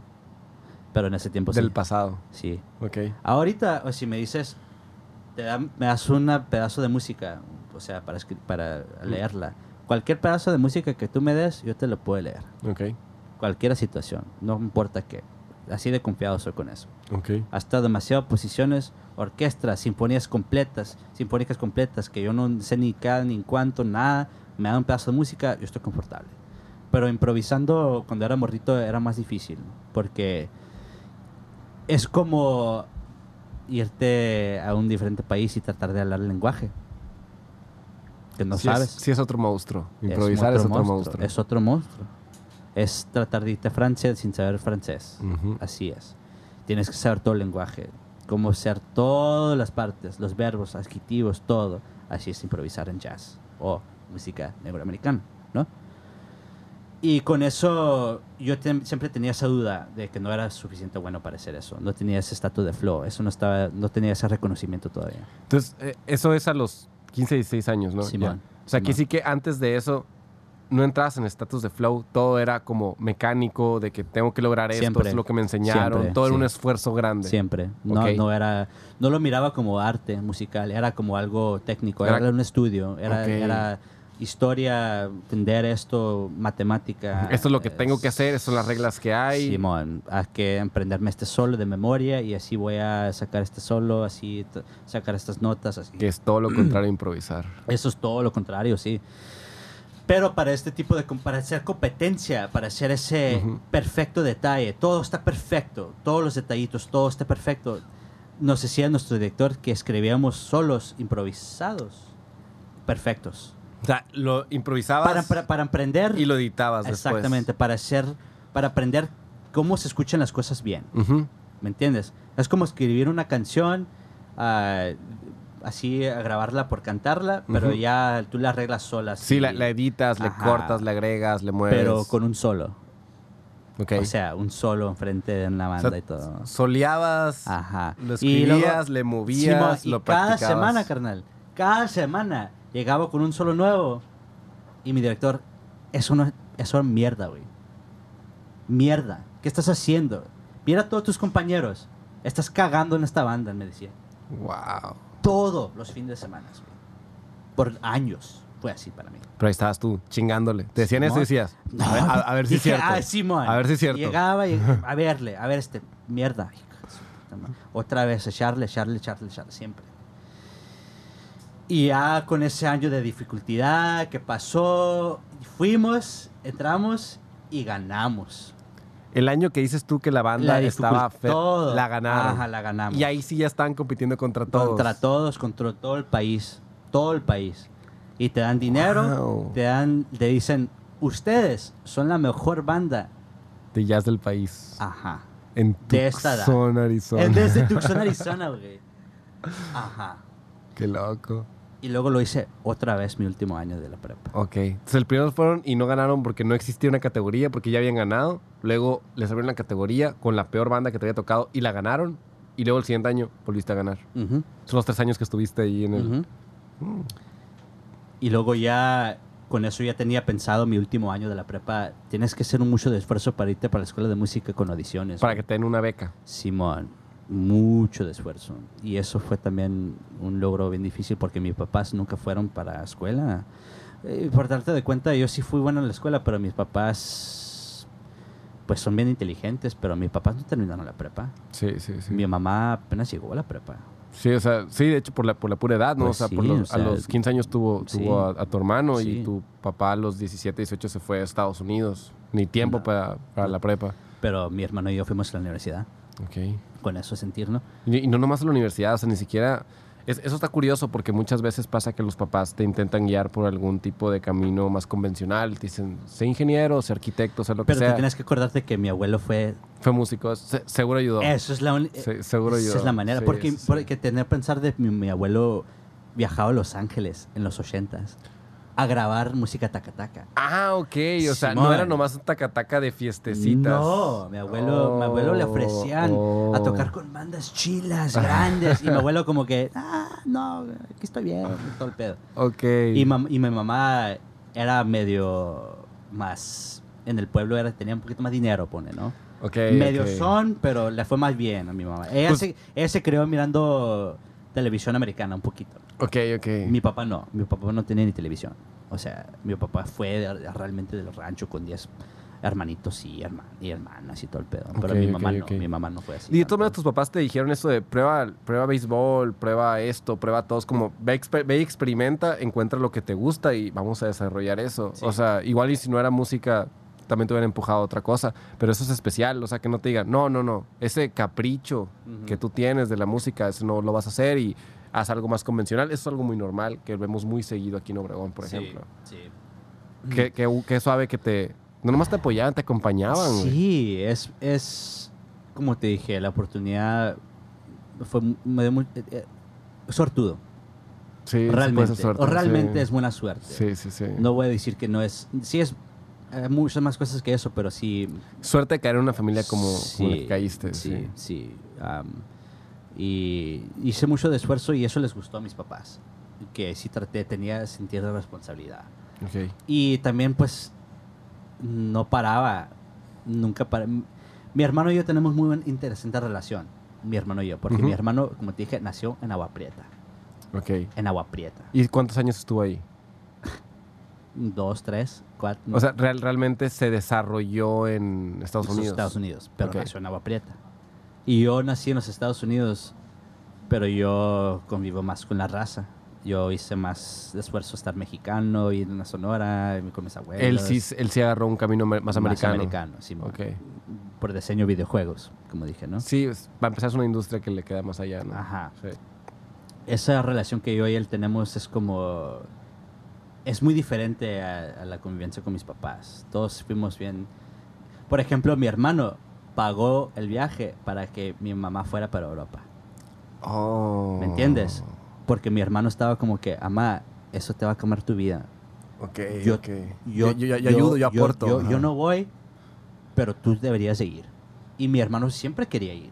Mi, mi hermano le gusta mucho viajar. Y por lo menos mi hermano y yo viajamos solos, yo y él. Ok. Por lo más, por, porque yo, me, yo no paraba, güey. Como te, por, esa es la razón por que estoy diciendo esto, porque yo vi, estuve con mi hermano prox- ah, muy reciente y me dijo algo muy interesante que yo no me, di cuenta. Me dijo, ¿no te recuerdas? Y le dije, ¿no te éramos, cuando era chiquito y esto y lo otro? Me dijo, pues no, güey. ¿Sabes qué, güey? Tú no estabas en la casa, güey. Así me lo dijo. Tú no estuviste en la casa mucho, güey. Y dije, sí estaba, ¿cómo que no? No, güey.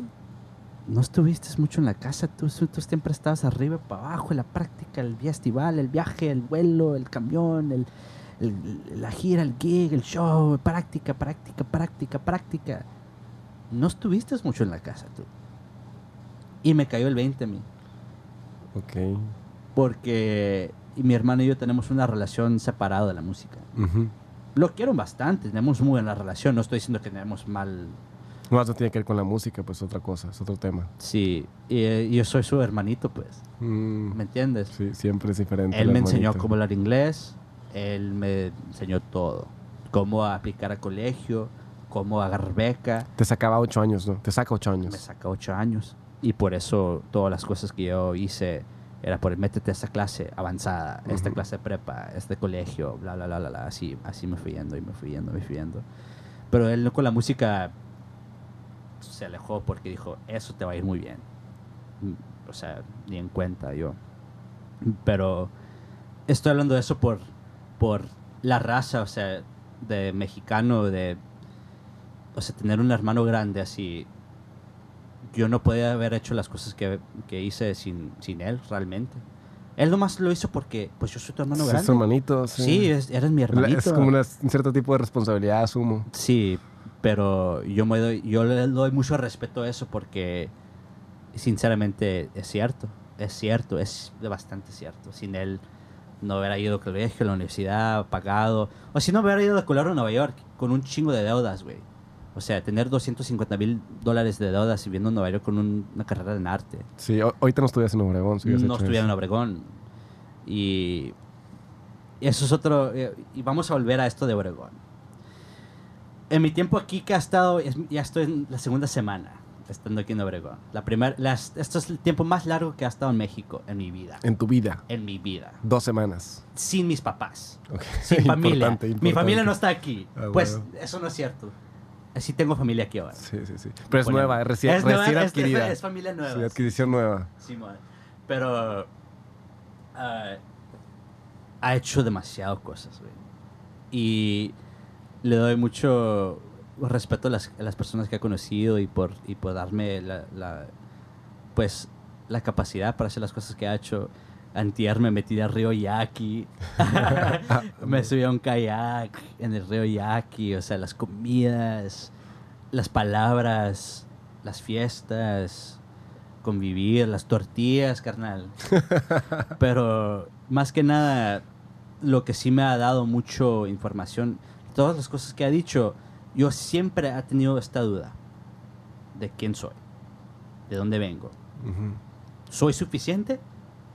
¿Soy suficiente para... Para ser de allá o ser de acá o ser... Ni para eso, güey. Para tener una amistad como tú. Tener una amistad mexicana. Ujú. Tener un, un- una pareja mexicana. Tener una pareja americana. Tener ah, mi familia. O sea, de sentir, así no se hace eso aquí, así se hace allá. Siempre tengo esta duda, güey. Nunca se me va. Nunca se me va. Y esta por la primera vez en mi vida, con tener unas conversaciones con unas personas, aquí, pues muchas conversaciones, no puedo ser ni más de aquí ni más de allá. No puedo. No puedo con mi consciente tomar una decisión. No puedo. Así no se vale. Hmm. Porque no es honesto, no es sincero si lo hago así. O si lo hago así, me estoy corriendo de mi cultura. O sea, le estoy dando la espalda a mi cultura americana o mexicana. Cualquiera, porque son los dos. Sí, los dos. Y eso sí no, así no es ser honesto conmigo mismo, con la arte que estoy tratando de hacer, con ser expresivo, expresarme, con las cosas que ha pensado de la cultura ah, negramericana, africana-americana, latinoamericana, latina. Me, da- me doy cuenta de que de las conversaciones que yo tomo con los conceptos de negros americanos, la gente como que se pone muy defensiva ya cuando pienso, a- En hablar Estados, allá en Estados en los Unidos. Estados Unidos, Sí, Simón. ahorita es un tema muy, muy delicado para tocar allá. Sí, y lo hemos hablado un poquito cuando te digo, una persona, tienes una conversación en inglés que de repente dices, esos mexicanos, todos el cuarto se hacen como que... Como si fuera una mala palabra decir Sí, mexican, mexican. Sí, especialmente con los que son mexicanos americanos. Especialmente, porque ya como que los oídos se, se le abren y dicen, ¿qué vas a decir de los mexicanos? Ok. mucho están muy defen- defensivos, o sea, están en la defensa. Am, y hablamos esto un poco hace unos días que he estado contigo, que am, a mí me pesa mucho por tener la representación mexicana en los Estados Unidos. Estás hablando ahí de la responsabilidad de tú como Sí, parte mexicano Sí. representar a los Sí. mexicanos allá. Sí. Por la cultura de la frontera, por la cul- cultura, pues, sonorense, que es la frontera. Ujú. Por la cultura de ser mexicano-americano, por la cultura que tengo de arte, la cultura que tengo de la música que yo conozco, las músicas que ha trabajado, ah, los eventos que hay, ah, o sea, me da mucho, como te dije, allá en una clase de la universidad dicen, ¿y de qué piensa la persona de color en el cuarto? Y eso pasa mucho, que me saca tanta onda que tengo que estar preparado. Ok. Tengo que estar preparado. Y qué manera mejor que venirme a Sonora, Sí, y, y prepararte en estar serio. aquí. Pero más que eso, estoy buscando también la manera de cómo me voy a expresar con mi arte. Eso es, harto, eso es algo que no he hablado mucho en, en una manera abierta. Ok. Que ahorita estoy preparando a grabar algo con mi tiempo pasado aquí, porque ha tenido muchas deudas. Digo, ah, dudas, perdón, Ok. de dónde vengo, de quién soy, qué música, qué conceptos, ¿no? O sea, el tiempo que has estado aquí te ha movido, digamos, si decimos aquí, te movió el tapete, te movió el piso. Sí, sí, sí, sí. Lo suficiente como para replantearte tu identidad y te gustaría plasmarlo en una obra, un álbum, un- una canción, Sí. Record, un record. ¿verdad? Porque eso es un disco Sí, sí, un, un pedacito de ti. en ese tiempo, Ajá. en este tiempo. En- en- ajá, Y después de la pandemia, después de que perdí todo, después de me lo perdí mi papá, después de estar afuera de la cultura mexicana, que me dio un... Comí un poquito de la cultura mexicana con mi viaje a Álamos, Sí.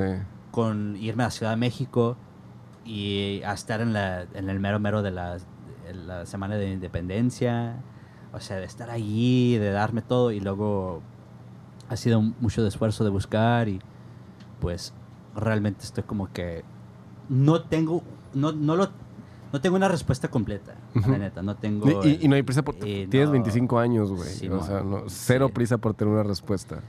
y yo Ni creo, completa. y yo creo que sí, eso va a ser el eh, una aventura de toda mi vida realmente realmente pero más que nada quiero ser la convi- convivir con la raza mexicana de, de Sonora y tener este pues Intercambio cultural, digamos. y relación Ujú, porque les hace, les hace falta aquí y les hace falta allá, ujú. para que entiendan los dos lados. Y yo me siento como un... Puente, digamos. Ajá, tú, tú, vas, tú vas a ser el mensajero que, que va a llevar El jazzman. el ja- the jazzman, The como dicen jazzman, aquí. sí, sí. Ok, ok. Um, Pues que, con, con qué bonita moraleja no- nos dejaste. Vamos a esperar definitivamente a que publiques algo. Cuando publiques algo lo vamos a intentar distribuir por acá a ver qué Sí, tal. Y, y ojalá sí traiga ahí un... Seguro va a traer un toque de este mexicanismo, digamos, Sí, que estás sí. adquiriendo con esta visita que tuviste seguro, para acá, ¿no? aunque, aunque se escuche, las inspiraciones ahí están. De mi tiempo aquí, de mi tiempo de descubrir lo, lo Sin que duda. es Y para nosotros también es un honor recibir a gente, inclusive quien sea, o sea, so- sobre todo tú que traes tus raíces de aquí cerca de Sonora y que tenías mucha curiosidad por venir y viniste en gran parte por eso. Aquí nosotros encantados de recibir siempre influencias externas de lo que sea. O sea, Obregón, lo hemos mencionado muchas veces en este podcast, es como un canvas en blanco, o sea, es como tierra fértil que está Sí. dispuesta a recibir casi Sí, casi lo que sea y lo que sea puede crecer aquí si llega alguien que tenga las ganas que quieran. Siempre es un placer recibir a gente que, que venga y nos cuente estas otras historias. Esa es la primera vez que tenemos a alguien que realmente no es de Obregón. O Sí, sea, sí. O sea, sí, sí, eh, se puede justificar que eres de Sonora, pero realmente creciste fuera, Sí. o sea, todo el tiempo estuviste fuera, tu relación con Sonora es de tus papás. ¿no? Ajá. Este, entonces nos recibimos una, digamos, una perspectiva nueva que nunca habíamos tenido. Ujú. Y pues es un placer tenerte por aquí No, y con ánimos placer. de no hacerlo mucho más largo porque ya, ya ha pasado mucho, mucho, mucho, mucho tiempo. Simón. Este, gracias por ser No, parte del gracias ti, capítulo. gracias Este, al estudio 844 y todo. Gracias 844 por siempre por andar grabando y aquí Sí, organizando gracias todo este cotorreo. Gracias a Abril y equipo en la cámara siempre. Sí, Abril. Cosmo Materia o como sea que la vayamos a llamar a eso. este, No, fue un placer. Fue un placer. gracias, gracias. Y, y lo cortamos más por tiempo porque igual lo grabamos otro. Simón. Ya, yo, yo asumo que vas a estar volviendo mínimo cada seis meses. A, Yo creo que a sí. una dosis de algo. Yo como sea, aquí sí. te buscamos un pretexto para que vengas. Sí, de seguro me encantaría volver. Todo bien. Pues muchas gracias. Digamos que acabamos aquí.